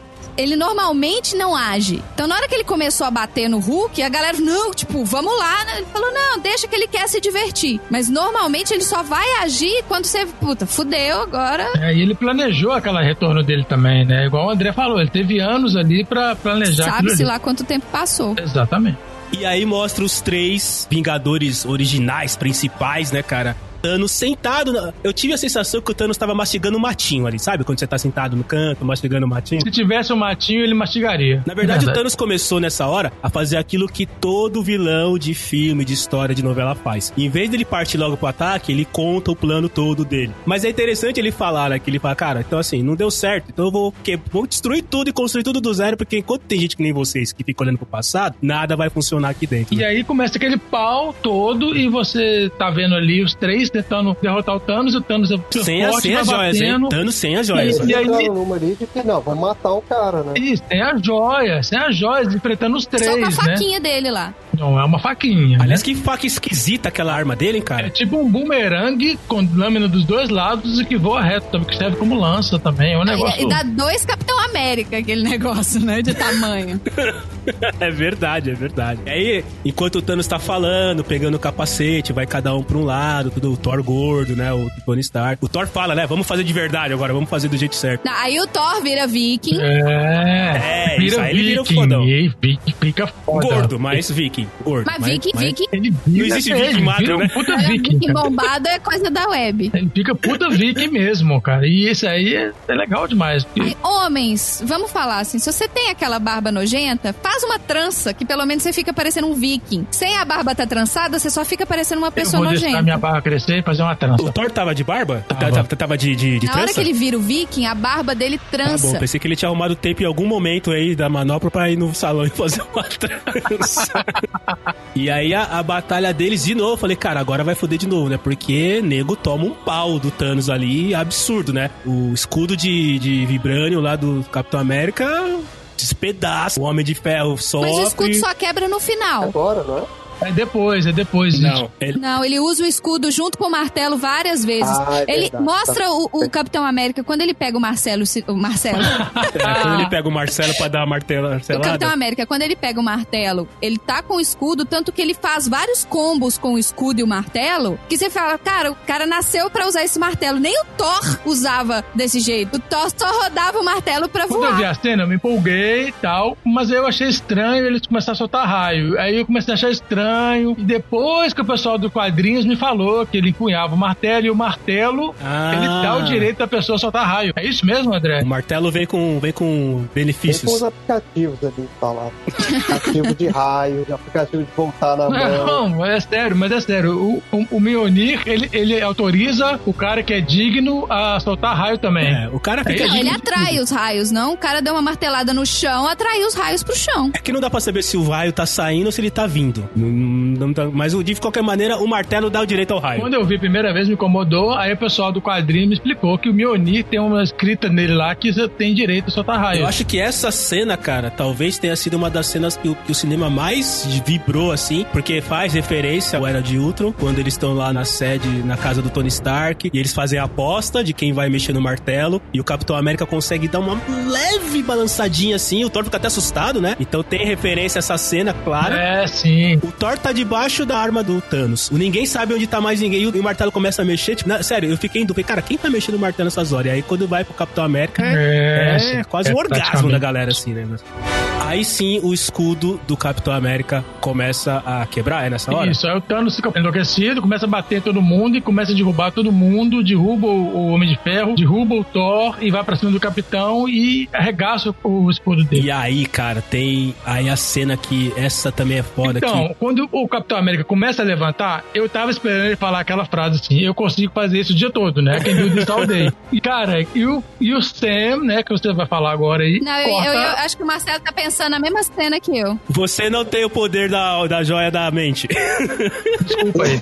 Não, o que, eu- o que eu ia comentar é o seguinte: é a questão do, do a cena emblemática do América levantando sozinho, machucado, Com o escudo e aquele exército imenso Thanos, cara. Você olha pro Um exército, exército gigantesco. Enfrentando o exército todo. é nego até não É. acabar mais. E é nave, É e é nave, aquele... é aqueles, aqueles animais, assim. Tudo, e o Capitão é América, cara, ele levanta sozinho, disposto a ir pra briga, cara. Ele vai, ele vai Aquilo é o Capitão ficar América. ali pra. Aquilo é o Ele Capitão é a América. essência, né, cara? É a essência do Foi muito Vingadores, foda, e, assim, é, é o líder de verdade, né, cara? Tipo assim, meu, fudeu, eu vou, eu vou tomar uma só e vou cair, mas eu vou pra cima dos caras, né? É, isso O que eu mesmo. achei legal dessa parte é que essa cena do Hulk é uma coisa que todo, todo mundo ficou meio puto lá na Era de Ultron. porque, Quer dizer, acho que no, se eu não me engano, no trailer do- da Era de Ultron mostrava o escudo quebrado. É, isso. O Tony Stark Não, viu. então, mas olha só, eu, eu lembro que na época a discussão toda foi que assim, no trailer aparecia o escudo do Capitão América quebrado. Ah, aquele trailer ficou, mentiroso, é verdade. Vai quebrar o escudo do Capitão América, quem vai fazer, quem vai fazer. E aí depois no filme é uma visão do Tony Stark. E aí você sai com aquela, caralho, cara. Então não quebrou porra nenhuma, não tem porra nenhuma de escudo quebrado. E agora você entende, fala, hum, então na verdade era isso aqui, realmente. Então tinha um cara muito foda Era uma visão do futuro, é. do Capitão América, foi o Thanos. A faquinha. Na faquinha. Não é faquinha, é uma Volper, é uma espada sensacional. É muito foda aquilo, que mostra que realmente tinha um vilão foda que ia quebrar o escudo do Capitão América. Foi só uma coisa, uma viagem do Tony Stark. Não é, gra... não é gratuito, Não, cara. demais, cara. Imagina a força do cara pra quebrar o escudo do América e desligar. Não, é, ele fica zoado o escudo dele, fica destruído. Fica na metade, né, Fica na gente? metade, só que aí daí tem essa a cena também, que você tá falando aí, que o Capitão América levanta e dá aquela apertada no cinto ali do escudo, né? Tipo assim, cara, é com isso aqui mesmo. É, é o que sobrou, é o que sobrou. Ele ajeita ali e fala, vambora. É, É muito isso emblemático Pô. isso, né, cara? E eu não sei se vocês perceberam, mas na hora que ele aperta o cinto do escudo, o braço dele tá com um corte de fora a fora. Ah, não me percebi. lembro. Tá com uma beiça aberta de fora a fora no braço, ali assim, é, sangrando. Tá todo fudido ali, não tem mais o que fazer, mas ele se ajeita. Ele apertou o cinto na ferida, Porque o entendeu? Capitão América, assim, antes de qualquer coisa, ele é um soldado. Ele é um cara que serve à pátria. Então, é isso que um soldado realmente faz, né, cara? Bom, e aí então temos uma outra referência ao Capitão América, que é o nosso querido Sam Wilson. Cara, aquilo ali, cara, ele chamando o capitão. Tá que Mas vou te pariu, falar, cara. Dudu, muita gente não pegou essa referência clara. Eu não peguei. Então, não é? Cara, Não, eu, eu demorei também a pescar. Não, que isso? Eu fiquei assim. Ah, ah, ah, você fica Eu não reconheci a voz. On your left, on your left. a voz. E você Eu fica bobo também naquele momento. dele. Você não sabe de onde é que tá vindo aquela voz. E o capitão mesmo fica, fica sem, sem E, saber. e assim, o Bluetooth, né? Aquele Bluetooth sensacional. Vem de da, outro da Marvel. planeta. Vem de outro planeta. O Capitão América apanhou que nem um animal, mas o Bluetooth tá de pé. E o Sam, que foi o cara que, mo- que morreu, não, mas foi desintegrado, virou pó, já vem com o Bluetooth, porque aí começa, né, o Doutor Estranho a abrir os portais. O Doutor Estranho, ele teve que abrir portais em vários lugares, porque ele trouxe o Homem-Aranha, que tinha morrido, tava lá no mesmo lugar do Tony Stark. Ele trouxe. Não, O Tony Stark e o Doutor Estranho estavam no mesmo lugar do Homem-Aranha. Então, exato. Ele, ele foi responsável por abrir todos os portais e trazer as pessoas. Não necessariamente. mas eu acho que primeiro ele recrutou os É, magos os... Exatamente, ele não foi que abriu todos os portais. Pra Ele todos juntou e. é, aquela pra- galera dele lá, caras dos protetores lá. É, os, os magos. Os né? magos, Os magos. os magos do Círculo Dourado. Isso, isso. Isso Seu aí. nome, bacana. Isso aí, Magos do Círculo Dourado, exatamente. Foram esses caras aí que abriram os diversos portais de diversos lugares pra trazer todo mundo. E aí, cara, Ah, Aí eu comecei, aí comecei a chorar. Aí veio lá eu e fiquei de no- pé. Aí você ficou de pé no cinema. Eu tava na última fileira, então não tinha ninguém atrás de mim. Ah, Mas eu legal. fiquei de pé, falei, caralho, agora vai! Caraca, e eu fiquei com a lágrima nos olhos. Aquele ali, a partir dali até o E final do filme. até o final foi. É a galera que supostamente morreu, Ia né, cara? todo mundo, velho. E Nossa. é todo mundo de uma vez, né? É, e aí o Pantera Negra, né, com aquela cara que ele sempre faz, sempre dá aquela balançadinha leve, fazendo aquele sinal de afirmativo, né, cara? E É, o semblante dele é bacana demais, né? Que bom, pé! é, E veio todo, todo o exército, cara. Ai, arrepia, arrepia. Quando o Homem-Aranha pousou, de novo, não sei se eu tava assistindo no filme de fã de Homem-Aranha, mas todo mundo, quando o Homem-Aranha pousou, bateu aqui palma, também. todo mundo bateu palma. Tava na estreia, por Bateu, isso. bateu. Não, mas a, a gente assistiu ontem, Dudu. Na hora que aparece o Homem-Aranha, que ele tira a A máscara, galera a também. galera aplaudindo no cinema aqui. os caras, né? Quando apareceu o. o, o Não, mas o, quando teve o Homem-Aranha foi é, foi ovacionado. ovacionado, é verdade. Numa das sessões que eu assisti o Homem-Aranha, quando ele pousou, foi puta, cara. E a galera bateu muita palma. E aí aparece o Drax, né, cara, com aquelas faquinhas dele. A menina das antenas, que na verdade ela não luta, né? Ela tem controle da mente, Em né? nenhum lugar, em nenhum momento ela, ela luta. Aparecem todos, É cara. muito rápido. Nem que seja Muita muito rápido, aparece. O Howard, o pato lá. Quê? Não, não, não. O quê? Não, não, não, Que não. Howard? Não, não, não, não, não, não. Caraca, aí que um isso, André? egg. É, tem uma cena lá que aparece o Howard, o pato, correndo. Tá na Que batalha, isso, tô falando. não. Que pato! Gente, Não, lembra do não, Howard? não vai, pato? não. Howard é o personagem clássico Não acredito. lá. Não, eu não, eu não. Howard the Duck. Não, não. Não, não, não, não, não, não. E eu, caraca, velho. Ai, Vem todo mundo com os comunicadores, o Howard, inclusive, Ah, deve mas ter você sabe, o Howard, ele apareceu numa cena pós-crédito, não aparece apareceu? congelado lá no... no... Sim, Não, apareceu, mas foi tão gratuito aquele ali. E aí junta todo mundo atrás do Capitão América. Caralho, velho. Caralho, bicho, eu gritei mais do que todo mundo no cinema também. Pela primeira Puta que vez, né? pariu. Porque no, no Guerra Civil eles cortam essa frase, Não, né? não, no Ultron. É, no Ultron? É, no Guerra Civil não tem mais É a no. Ultron, é verdade, é no Ultron, que no finalzinho lá, que Eles ele vai cortam, falar, né, cara. Avengers, e aí corta. Caralho, velho. São quatro filmes dos Avengers pro cara falar Quatro isso. filmes dos Avengers, 22 Puta. filmes, pra finalmente o cara falar Avengers a, a Ai, caralho, velho. Foi. Nossa, velho. Que isso? Ali deu pra segurar. Foi. E aí é purpurina voando, né, cara? Caraca, É calcinha Aí- voando, Puta. charuto, aí é vira zona, né, cara? Aí, aí começa a- aquela batalha que você realmente não consegue nem enxergar direito. Tem alguns pequenos detalhes da batalha. O Thor e o Capitão América, quando eles estão brigando. Eles trocam de arma, assim, porque o outro é menor, é mais, é mais fácil, né? Ele pra- fala, não, fica com o pequeno aqui. É, me dá o grande, fica com o pequeno. E aí tem a cena que me fez chorar. Essa cena, minha, realmente, a lágrima escorreu. Que é quando o Homem-Aranha pula na frente do Tony Stark e fala: Ah, Doutor Stark, então o mago fez aquelas coisas amarelas que ele sempre faz? E a gente apareceu, e aí o Tony Stark, tipo, ignora solenemente o que ele tá falando, abraça o moleque, tipo, com carinho mesmo, ou com culpa, como a Marina falou, sei lá. alívio, né? Mas ele abraça o moleque, cara. Ah, sério. Ali eu chorei, cara. Mas é Ali eu não aguentei. não falou, mas no início do filme, a primeira coisa que ele fala quando ele sai da nave, quando a Capitã Marvel entrega ele lá, cara, ele encontra o Capitão América e ele fala, I lost the kid. Perdi o garoto, né? É, que deixou ele mais arrasado ali pra morte do, do Homem-Aranha. E, É, ele, é inclusive, quando ele olha a foto dele com o Peter Parker, é a hora que ele decide fazer a última simulação lá do negócio. Ele já tá meio puto ali, ele tá querendo mexer com isso, mas tá bom, vou lá tentar de novo. Pra mim é fantástico a hora que ele ativa o modo de matar da, da armadura. da, Ah, da armadura. sim, porque no De Volta Pra Casa ele não queria, porque era, era absurdo morte súbita. E ele não queria fazer isso. E, Ele fala, e- não, não, para com isso, eu não quero matar. não, é, não, não ativa não, não sei o que. E aí ele ativa, cara, o morte súbita, é legal demais. O Homem-Aranha, ele é um moleque, né, cara? Esse Homem-Aranha que nós temos hoje, pra mim, é o melhor de todos que já tiveram. Dos três que tiveram, esse é o melhor. E ele é um moleque, ele é uma criança, um adolescente adolescente, porque ele é o único, se você for ver bem, tudo bem, tem um, vários ali que são humanos, mas ele é o único que tem reações humanas. Ele é o cara, eu, assim, nenhum dos filmes do Homem-Aranha solta uma frase de efeito no momento assim adequado. Ele não faz isso. Ele sempre fala uma piada, e às vezes a piada dele nem é deliberada, ele fala Ele é sem bem querer. espontâneo, verdade. É. Você já viu aquele filme velhão? Alien? É. Ele é o único que pede ajuda, cara. Que ele fala, não, eu vou dar conta. Daí passa treino, não, eu não vou dar conta, help. Ele pede. Então, assim, É. ele é o único ali que tá se ferrando. Tem uma galera se ferrando, mas ninguém pede ajuda, porque todos são heróis. O Homem-Aranha é um herói, mas ele tem muito sentimento humano dele. E ele não sabe o que fazer, né? Não sabe. Tanto que, pulando de novo um pedaço aqui, a hora que ele tá com a manopla, ele tá em posição fetal, abraçado com a manopla. Quando chega a Capitã Marvel dele, eu sou o Peter. E, Cara, é uma criança chorando, assim, entendeu? É sensacional. Que ela fala, oi, Peter Parker, você tem alguma coisa pra mim? Ele, "Eu- tenho, sei o que. Ele tá chorando. Então, assim, eu, eu gosto muito desse lado humano do, do Homem-Aranha.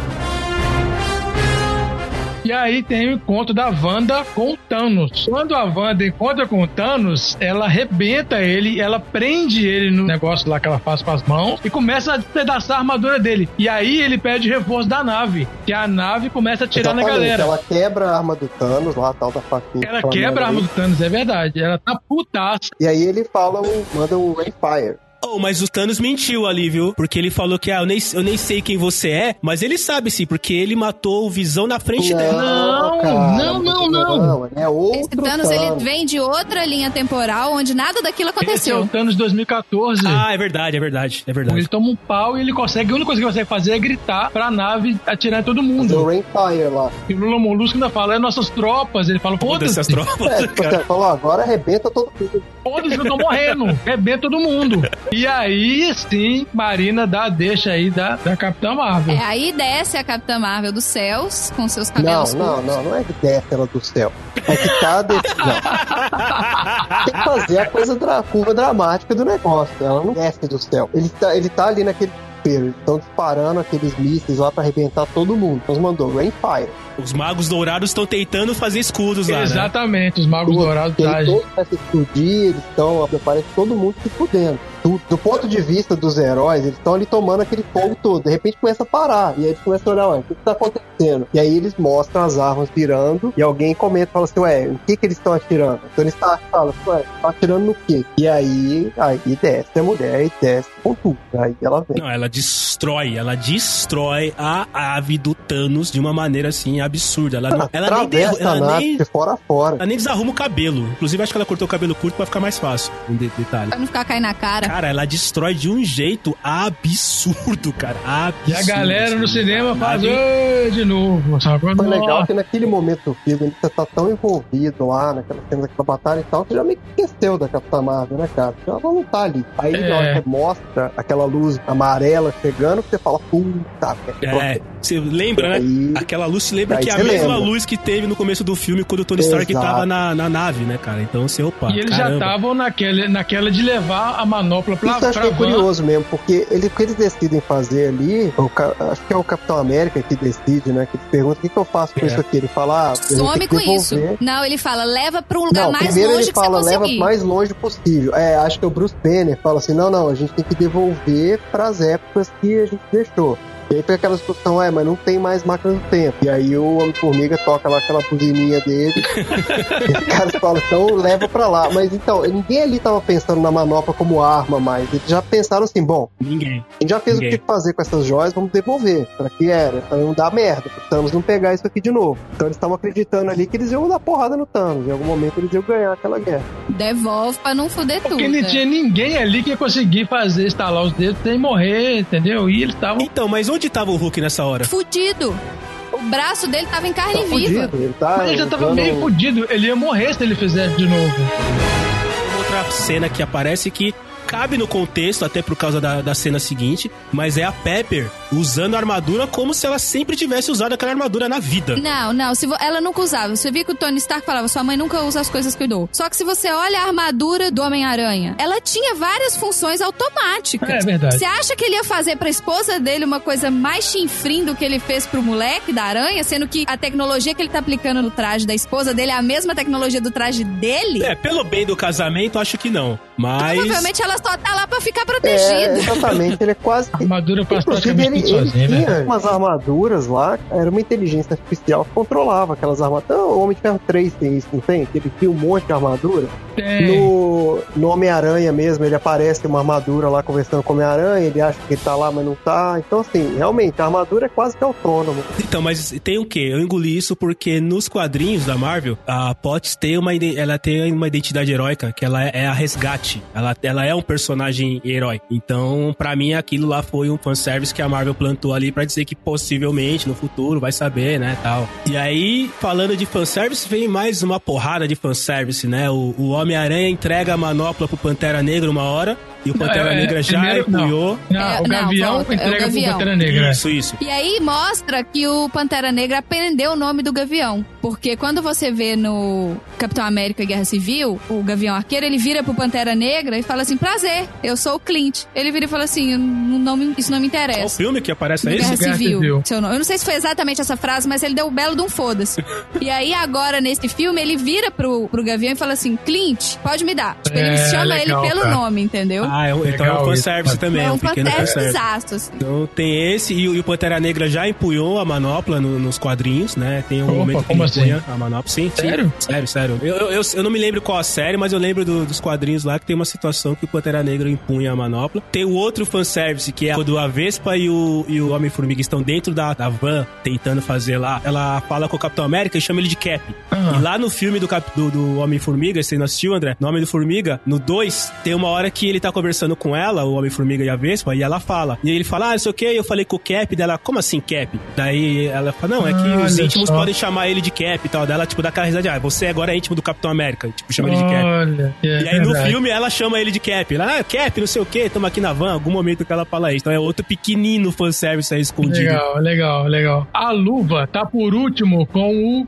com o Homem-Aranha em morte súbita, e aí ele toma um monte de porrada e, e não aguenta mais. Né? Ele pede ajuda. Isso, que daí. Aí, isso, boa. Então a boa. América joga o martelo e até manda, ele fala assim, Queen, É, chama o Homem-Aranha de Queens, é verdade. Chama o É, Homem-Aranha de esse Queens. é um outro fanservice de Capitão Ah, América. ele fala do Queens, é verdade, é. Guerra, Guerra Civil. Civil. porque ele vira e fala assim: Ah, você é de onde? Eu falei, eu sou do Queens. E o Capitão América responde: Ah, eu sou do Brooklyn. e aí ele joga o martelo só, e aí o Homem-Aranha dá uma teia no martelo e sai voando. Ele consegue escapar daquele monte de bicho. Isso, Aí verdade. ele encontra com a Carol Danvers na hora que ele tá fudido depois de ter tomado os tiros. Então, aí depois ele Em cai, fica lá abraçado com a, com a manopla e ela chega. Aí ela- ele falou: Eu sou o Peter Parker. Ela responde: Oi, Peter A Marina Parker. pode, se, pode seguir da- a partir de agora aí, pode narrar essa parte. Não, eu, eu, eu não recomendo a minha narração. Por que não? Caraca, é um momento bacana demais, cara. Então, porque não não gostou Não, do... eu achei legal a Capitã Marvel ter descido, porque, né, ela é foda e ok, e realmente fazia todo sentido ela ser a pessoa que, que ia dar esse, esse suspiro, esse apoio final, porque tava todo mundo zoado, tá todo mundo fudido, tá todo mundo apanhando. Sim, sim. Aí eles, ele vira e fala assim, mas é, você vai fazer isso sozinha? E aí aparecem as mulheres em volta falando assim, ela não está sozinha. Que é uma referência à Guerra Infinita, que aconteceu a mesma coisa quando a... Sim, mas cara, a cena foi ridícula. O quê? Nossa, o quê? uma Não. forçação de barra pra botar as mulheres todas juntas. Eu, eu, eu tenho os meus argumentos, vocês são homens, vocês não vão concordar. Mas assim, as, as mulheres elas não estavam juntas e de repente elas ficam juntas e só nesse momento, quando a merda já tá feita. Ali é- é- foi um momento extremamente artificial. A Vespa apareceu lá do lado e era pra ela estar tá consertando a porra da van. Ela saiu de dentro da van. A Vespa, a Vespa apareceu? Apareceu! Você entendeu? Ela tava consertando a van. Pra quê? Pra botar todas as mulheres uma do lado da outra. Sabe um momento que eu achei muito mais empoderador feminino nessa sequência de filmes? Foi no, no Guerra Infinita, a hora que a Wanda tá lá com visão e ela vê que ela tá dando merda, ela desce pra ajudar e ela, e ela pega aqueles rolo compressor que tá vindo matar todo mundo. Ela levanta os rolo compressor e plá, mata os bichos lá todos. Aí de repente a Michonne vira pra Viúva Negra e fala assim: o que, que ela tava fazendo? Fazendo lá em cima esse tempo todo. E as três começam a lutar fodamente, entendeu? Sim, sim, é. Isso é uma união que fez sentido. Agora, desculpa, a Capitã Marvel, ela não precisava de ninguém abrindo a porta pra ela, gente. Ela atravessou a nave. Então você fala que, ah, não, ela, não, ela vai ter a, a nossa ajuda. Pepper Potts, senta aí, filha. Não é, não, é, ela não tá, sabe? Forçou. Tinha Mas tantos momentos que, que, ela que poderia ter usado esse girl power que eles estão querendo vender e eles usaram no momento errado. É, Foi forçado. É porque... Mostra que a união das mulheres é uma união forçada, que não tem mais outro jeito senão sabe? Mas é porque esse, esse, essa união aí, eles estão tentando fazer aquele filme do A-Force. Então, às vezes é forçado por causa disso. É um Avengers feminino que eles estão fazendo. Eles estão pensando em fazer um filme desse, entendeu? Com as mulheres do universo. não precisava, porque a Capitã Marvel precisava da ajuda de ninguém. Cara. Foi, inclusive, não precisou, porque ela saiu atravessando todo mundo e chegou lá do mesmo jeito. Ela só, e só não deu certo porque na hora que ela foi chegar na, na van, o Thanos destruiu a van. É, na primeira vez que eu vi a cena, eu também eu vi no, no na, na, na, estreia. Uhum. O, o, cinema veio abaixo, né? Quando apareceram todas as, a, as heroínas juntas ali. E a primeira coisa que eu lembrei também, falei, puta, a Marvel já tá plantando um Exatamente. É, Foi isso que eu é pensei. A primeira, a primeira imagem que eu, que eu tive na cabeça, assim, porque a franquia Vingadores, ela vai ter que começar a ser desmembrada em outras franquias, porque algumas coisas aconteceram aí, algumas coisas morreram e tudo mais e tal. Então eu acho que, que tá 50% 50%. De um lado foi o fanservice, de mostrar todas as heroínas, porque se a gente for olhar do ponto de vista de diversidade, é óbvio que a Marvel tá tentando fazer alguma coisa nisso, porque o mundo que nós vivemos hoje é um mundo diferente de 10 anos atrás. Talvez essa imagem de todas as heroínas juntas há 10 anos atrás não ia ter o mesmo impacto que teve hoje. Então, tem a, tem a questão do, do, do, como a Marina falou, dos caras terem falado do gay no começo. Tem a questão do Pantera Negra, de ser um filme que foi todo feito com atores negros, com equipe negra, que eu que sou um cara negro achei talvez um pouquinho exagerado, mas ok. Tem então a questão da, das mulheres aparecerem, porque também tem a questão do plot twist. Então a Marvel, óbvio que ela quer, ela quer divertir, mas ela quer também pegar, tentar pegar todos os lados. Então assim como a gente, teve muita gente que achou muito foda, eu conheço mais pessoas assim como a Marina que fala, cara, puta, a cena foi um pouco forçada, talvez não precisaria.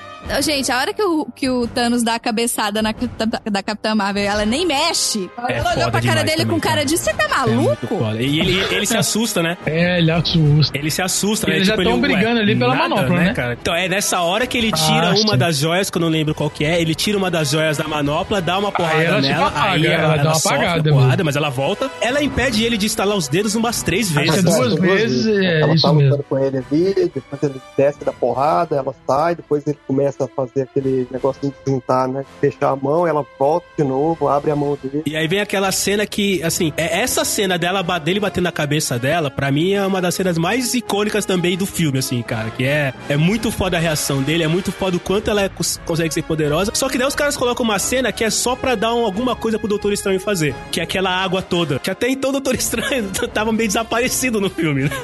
É pra mostrar que até o filme do Aquaman é uma merda, velho. ah, não, cara. DC tem que dar reboot aí total. DC tem que pedir desculpa e recolher. Vamos ver se no Coringa eles cons conseguem salvar alguma coisa, sacou? Mas o Coringa vai ser mais estilo Logan, vai ser filme mais. É, pois é, é, é, tem isso também, vai ser tipo pode, Logan. Pode é. ficar bom, mas não é. Essa questão dele ter roubado, dele ter pego as pedras, eu achei que o Rocket que ia fazer isso. Eu achei que o Rocket é, ia ser, ser, essa. É, que, é ladrão, que ia ser né? essa coisa de é, ir lá catar as pedras e fazer, sei lá. Mas assim. Mas o Rocket ia morrer se ele pegar essas pedras. Já ele pensou? não ia usar, ele pode pegar, gente. Todo mundo pegou não, pedra. Se você encostar na pedra do poder, você morre. A pedra do poder é muito poderosa.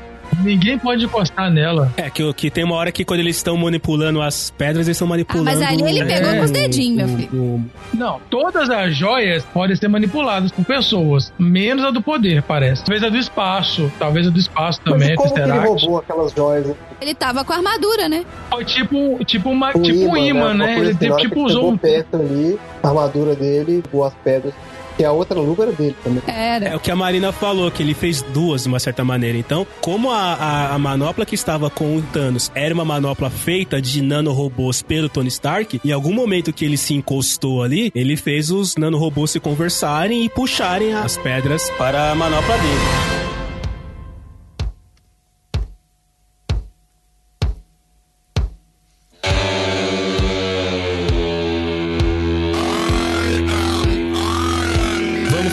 Então, do, do Homem de Ferro falando eu sou Iron Man? Principalmente porque essa frase não existia no roteiro original. Essa cena foi gravada só com ele estalando o dedo. E aí, na edição, teve o editor Jeff Ford, ele foi lá e falou assim: gente, e se ele falar I am Iron Man e fechar o ciclo? E falaram assim: então vamos gravar amanhã. Aí eles gravaram a cena de novo, assim, só ele falando Iron Man estalando. Aí você vê que o óbvio é um conceito altamente individual. Como assim os caras não pensaram nisso? Precisou do editor Não no final nisso, do pois corte é, do filme cara. falar. Imagina o culhão do editor pra chegar na galera e falar: então, eu tenho uma sugestão. Nossa, a galera toda guardando as coisas. O editor viu que não ia acontecer nada e eles tentaram colocar várias frases naquele momento, eles não achavam essas frases. Acho que eles estavam com tanta coisa na cabeça, né, cara? Eles estavam com pressa pra caralho também. É, e eles estão fazendo, até no é, final, terminando filmagem e começando a edição, e vamos lá, e acabou, sabe? Então, assim, o externo foi, e viu aquele ali de fora, viu o cenário e, e introduziu a frase. Esse editor tem que ter ganhado uma grana muito adicional por causa disso, cara. Muito,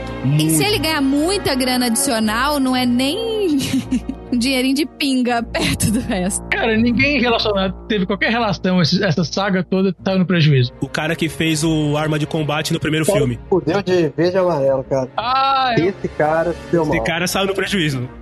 E aí tudo vira pó, vira tudo pó, todo mundo vai virar. Que que o- e assim, o que, que, o que que o Homem de Ferro deve ter pensado? Ele deve ter pensado todo mundo que veio na nave do Thanos vira Então, pó. aí é que tá. Essa é uma coisa que a gente não sabe exatamente o que ele pensou, porque entra já no finalzinho, né? No final do filme, onde o cada um vai tomar seu rumo, na nave dos Guardiões da Galáxia, o Quill tá procurando a É, Gamora. essa foi a única dúvida que ficou. Então, assim, ela desapareceu. Ela não desapareceu. O fato dela ter desaparecido ou não, eu acho que tem muito a ver com o que será que o Tony tava pensando nesse momento. Ele tava pensando em todas as pessoas que pensam como o Thanos, todas as pessoas que apoiam o Thanos, porque Os ela não Minions, apoiava o todos os Thanos. Minions, o Than- Thanos e Todos os Minions, todas as pessoas que já ajudaram o Thanos, todas as pessoas que estão envolvidas com o Thanos hoje, todo mundo que tá aqui, que É o exército do Thanos. Se desapareça, é o exército Thanos.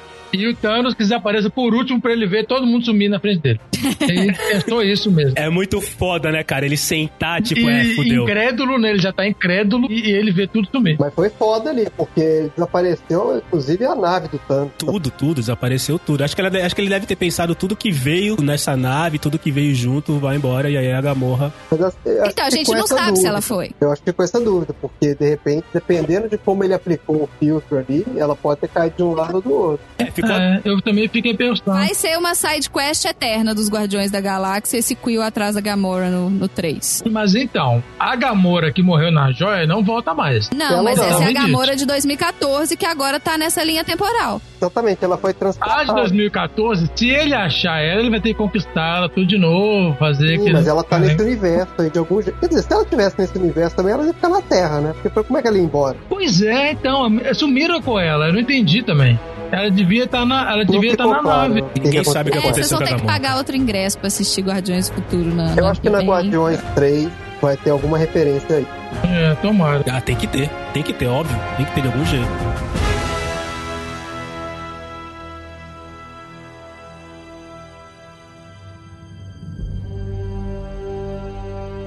Então, na morte do Tony Stark, no anterior, ele viu o Homem-Aranha morrendo nos braços dele. E nesse filme, ele morre muito, não nos braços dele, né? Ele morre nos braços da Pepper, mas É, ele morre ali na frente do Homem-Aranha. é, os três personagens relacionados a ele, né? O Rod, o Homem-Aranha e a Pepper vão se despedir dele ali quando ele tá morrendo. Exatamente. é, e, e- e, os caras mostrarem, né, o reator apagando também é, de, É, é de uma já dor no tá coração lágrima. fudida, né? O cinema tá todo em silêncio, tá todo mundo suspirando.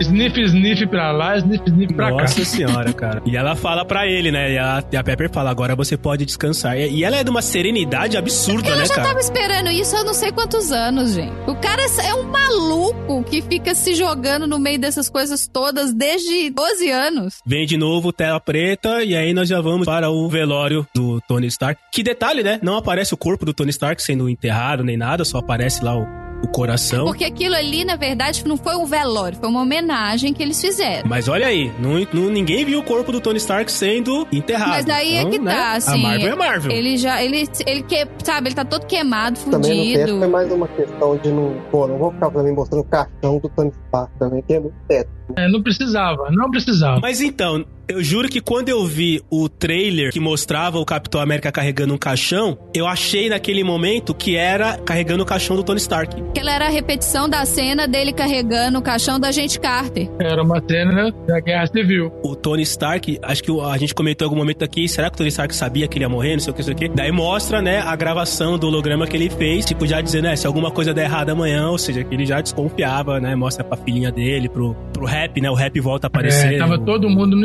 estado costas dele né? volta a aparecer. Tinha sumido. Tava todo mundo na casinha de campo lá, mostrando tal, e aí mostra o, o holograma, e aí o, o, reator. Eu achei legal a maneira como eles mostraram as pessoas no velório dele, no, na homenagem dele, porque mostram os grupos exatos, né, cara? Mostra o pessoal do Homem-Formiga, mostra o pessoal dos Guardiões, sem a Gamorra, claro, mostra o Capitão América ali. A Capitã Marvel, ela tá lá atrás, né, no fundo, né? Sozinho. Você acha que ela é a última pessoa sozinha, né? Que ela, supostamente ela não faz parte de nenhum universo ali, né? Então achei legal a maneira como eles mostraram todo mundo em grupos separados lá tudo mais. O Nick Fury, né, como chefe, né, formador da, da, iniciativa Avengers, aparece no final lá, não dá um pio no filme, né, cara? Aparece no, no, no Porra, canto cara, também. foi meio foda, né? Eu achei meio zoado ele. Pô, faltou ali, tinha que ter tido uma ceninha dele, pelo menos com a Carol Danvers ali, que ela voltou por causa dele, né, cara? E ele faltou o epílogo. Teve o epílogo do Thor, teve o epílogo do, do Gavião com a Wanda. Podia ter, podia ter mesmo o epílogo dele se encontrando, né? Ela dando um sanduíche em formato triangular para ele. Aí ele fala, não, obrigada. Ela é. fala, só checando. É, uma coisa que eu entendo é que o Nick Fury também ele se sente culpado ali. Igual você falou, ele é o cara que começou essa iniciativa toda. Então, se tá todo mundo reunido num velório, ele se sente culpado. E aí o rap com a filhinha, né, do, do Tony Stark, uhum. outra referência ao primeiro Homem de Ferro. Vocês pegaram essa do cheeseburger também, né, cara? Ah, em lágrimas, mas eu peguei. não sei, não, não peguei, não. Que referência que é? Quando o Tony Stark, no primeiro Homem de Ferro, quando ele volta lá do deserto, lá tudo mais e tal, que ele entra no carro, ele, a primeira coisa que ele pede pra ela é um cheeseburger. Ele fala, tô morrendo de fome, me dá um cheeseburger. Quero um cheeseburger americano. É assim que ele fala. A filhinha do Tony Stark, o Rap pergunta, é, você quer comer alguma coisa? Dela, ah, eu quero um cheeseburger. E aí você percebe que o Rap, ele olha pro, pra frente, assim, tipo, dá aquela respirada, fala, puta, legal, vou te trazer quantos cheeseburgers você quiser, né? Tudo mais. É o famoso não precisa nem de DNA. Pode deixar que eu te trago cheeseburger.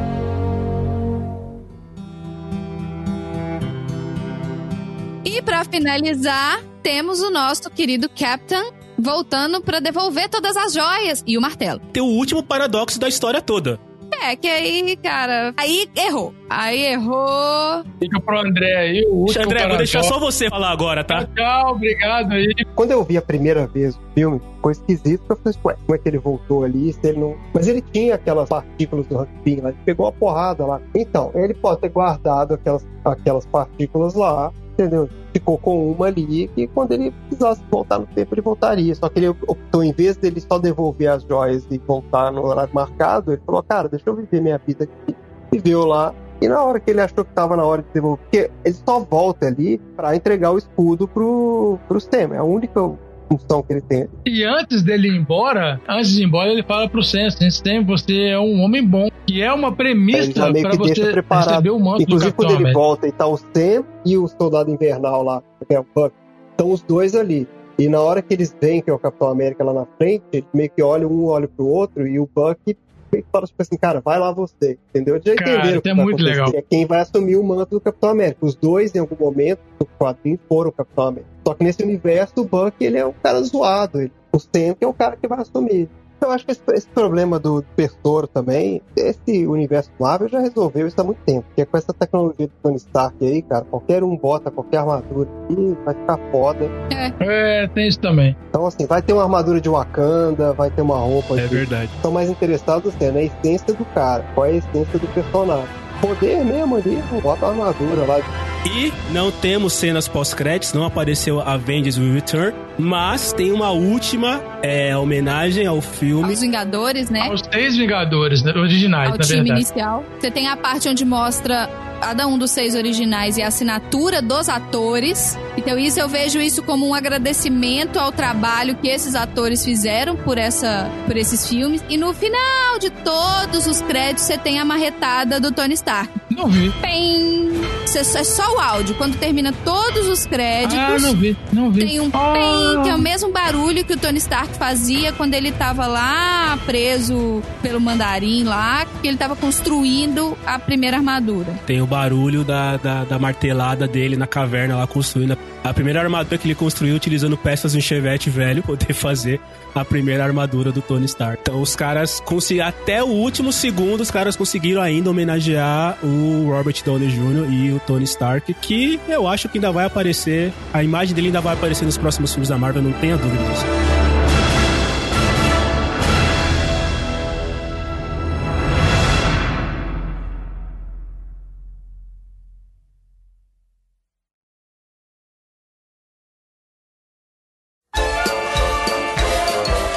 Para você que chegou até aqui, depois da gente ter praticamente narrado o filme todo, obrigada. Me conta, gente, que filme foi esse? E olha, esse podcast ficou até curto se você comparar com o tempo de gravação e de edição. E mesmo assim, a gente sabe que deve ter esquecido alguma coisa, que deve ter falado alguma bobagem. Você percebeu algo? Então manda pro estagiário, estagiário@podcastdegaragem.com.br, que ele vai eventualmente usar isso contra a gente. Mas falando sério, gente, mandem e-mails, sugestões, histórias, ideias ideias, críticas, mas críticas construtivas, tá? As que não forem construtivas podem ser mandadas pro eu não vou responder arroba podcastdegaragem.com.br que eu não vou responder mesmo. Ah, e sigam a gente nas mídias sociais. Podcast de Garagem no Facebook, arroba podcast de garagem no Instagram e arroba podcast de garagem com Demudo no Twitter. E se depois de ouvir esse podcast vocês acham que essa turma tem muito bom gosto e excelentes referências, eu separei uma partezinha aqui a ser cortada do podcast pro deleite de vocês. Escuta aí. Ah, me lembrou uma outra história que não tem nada a ver com isso, depois vocês podem cortar se quiser, mas eu, quando eu fui ver o filme, tinha um pai com uma criança do meu lado, assim, uma menininha, devia ter uns 13, 14 anos, e o pai não tinha visto nenhum filme. Ah, nenhum? Eu não sei que mundo ele via. Ah, não. Ele foi, aí, foi levar a filha. Aí aparecia, assim, um personagem, ele virava assim, quem que é esse? ah, não. É o Capitão América. Ele, ah, quem que é esse aí? Ah, não tem o trabalho de ver que é infinito. O cara né? não viu nada. Teve uma hora que apareceu, acho que o Tony Stark lá com armadura, alguma coisa assim, aí ele falou assim, assim: Nossa, ele é um robô? Aí a menina falou assim: Pai, para. para que você tá me envergonhando. Foi louco, ficou calado o resto do filme. Ela deu um igual você querer assistir o Harry Potter Relíquias da Morte sem ter assistido o resto. Eu não assisti nenhum Harry Potter, então pra mim tá tão Então comece do 1. Um. Assim como tudo nessa vida, exceto Star Wars, comece pelo Você pode um. ver o, o, aquele lá, como é que é? O dos vampiros que brilha lá? Crepúsculo. Aquele você pode ver o 3 sem ver nada, porque no final estão sonhando, nada daquilo aconteceu. Ah, é? Estão sonhando no final? É o 4. Era o 4, não, né? Sério que o final do filme é esse Na verdade, o cara tava vendo o futuro dele. É, se você fizer essa, se você tomar essa ação agora, Exato. é isso que vai acontecer. Ah, era um plot twist. Por que a gente tá falando desse negócio? Eu não sei também. Vamos voltar. Então, vamos voltar. Eu já perdi até a pauta. Mas eis que o Hulk olha pro alto e vê o bicho pegando porque tá lá a nave do Thanos bombardeando. Cara, vocês pensaram em Independence Day nessa hora? Não, que? não, mas é. Que? Não, não pensei. Eu tava vendo a nave do Independence Day. Eu não pensei em Independence Day. Que merda. Crepúsculo, Independence Day. Que isso, Marina? Oh, não fui eu que citei Crepúsculo, não. Você tá. Crepúsculo foi relevante. Ah, eu só expliquei caraca, o plot. velho. Cara, você me chamou pra fazer o negócio do Avengers. Crepúsculo já foi difícil de engolir. Não, Independence Day não tem. Ah, Marina, sério? Esse filme virou fumaça nesse universo. Caraca, velho, na, na, na hora da batalha vocês estão me deixando bravo. eu vivo numa linha alternativa onde não tem Independence Bora seguir, segue o barco aí, caceta. Vou assumir esse programa aí, vou assumir esse programa aí, se vocês ficar falando de Independence Day e Crepúsculo, caceta.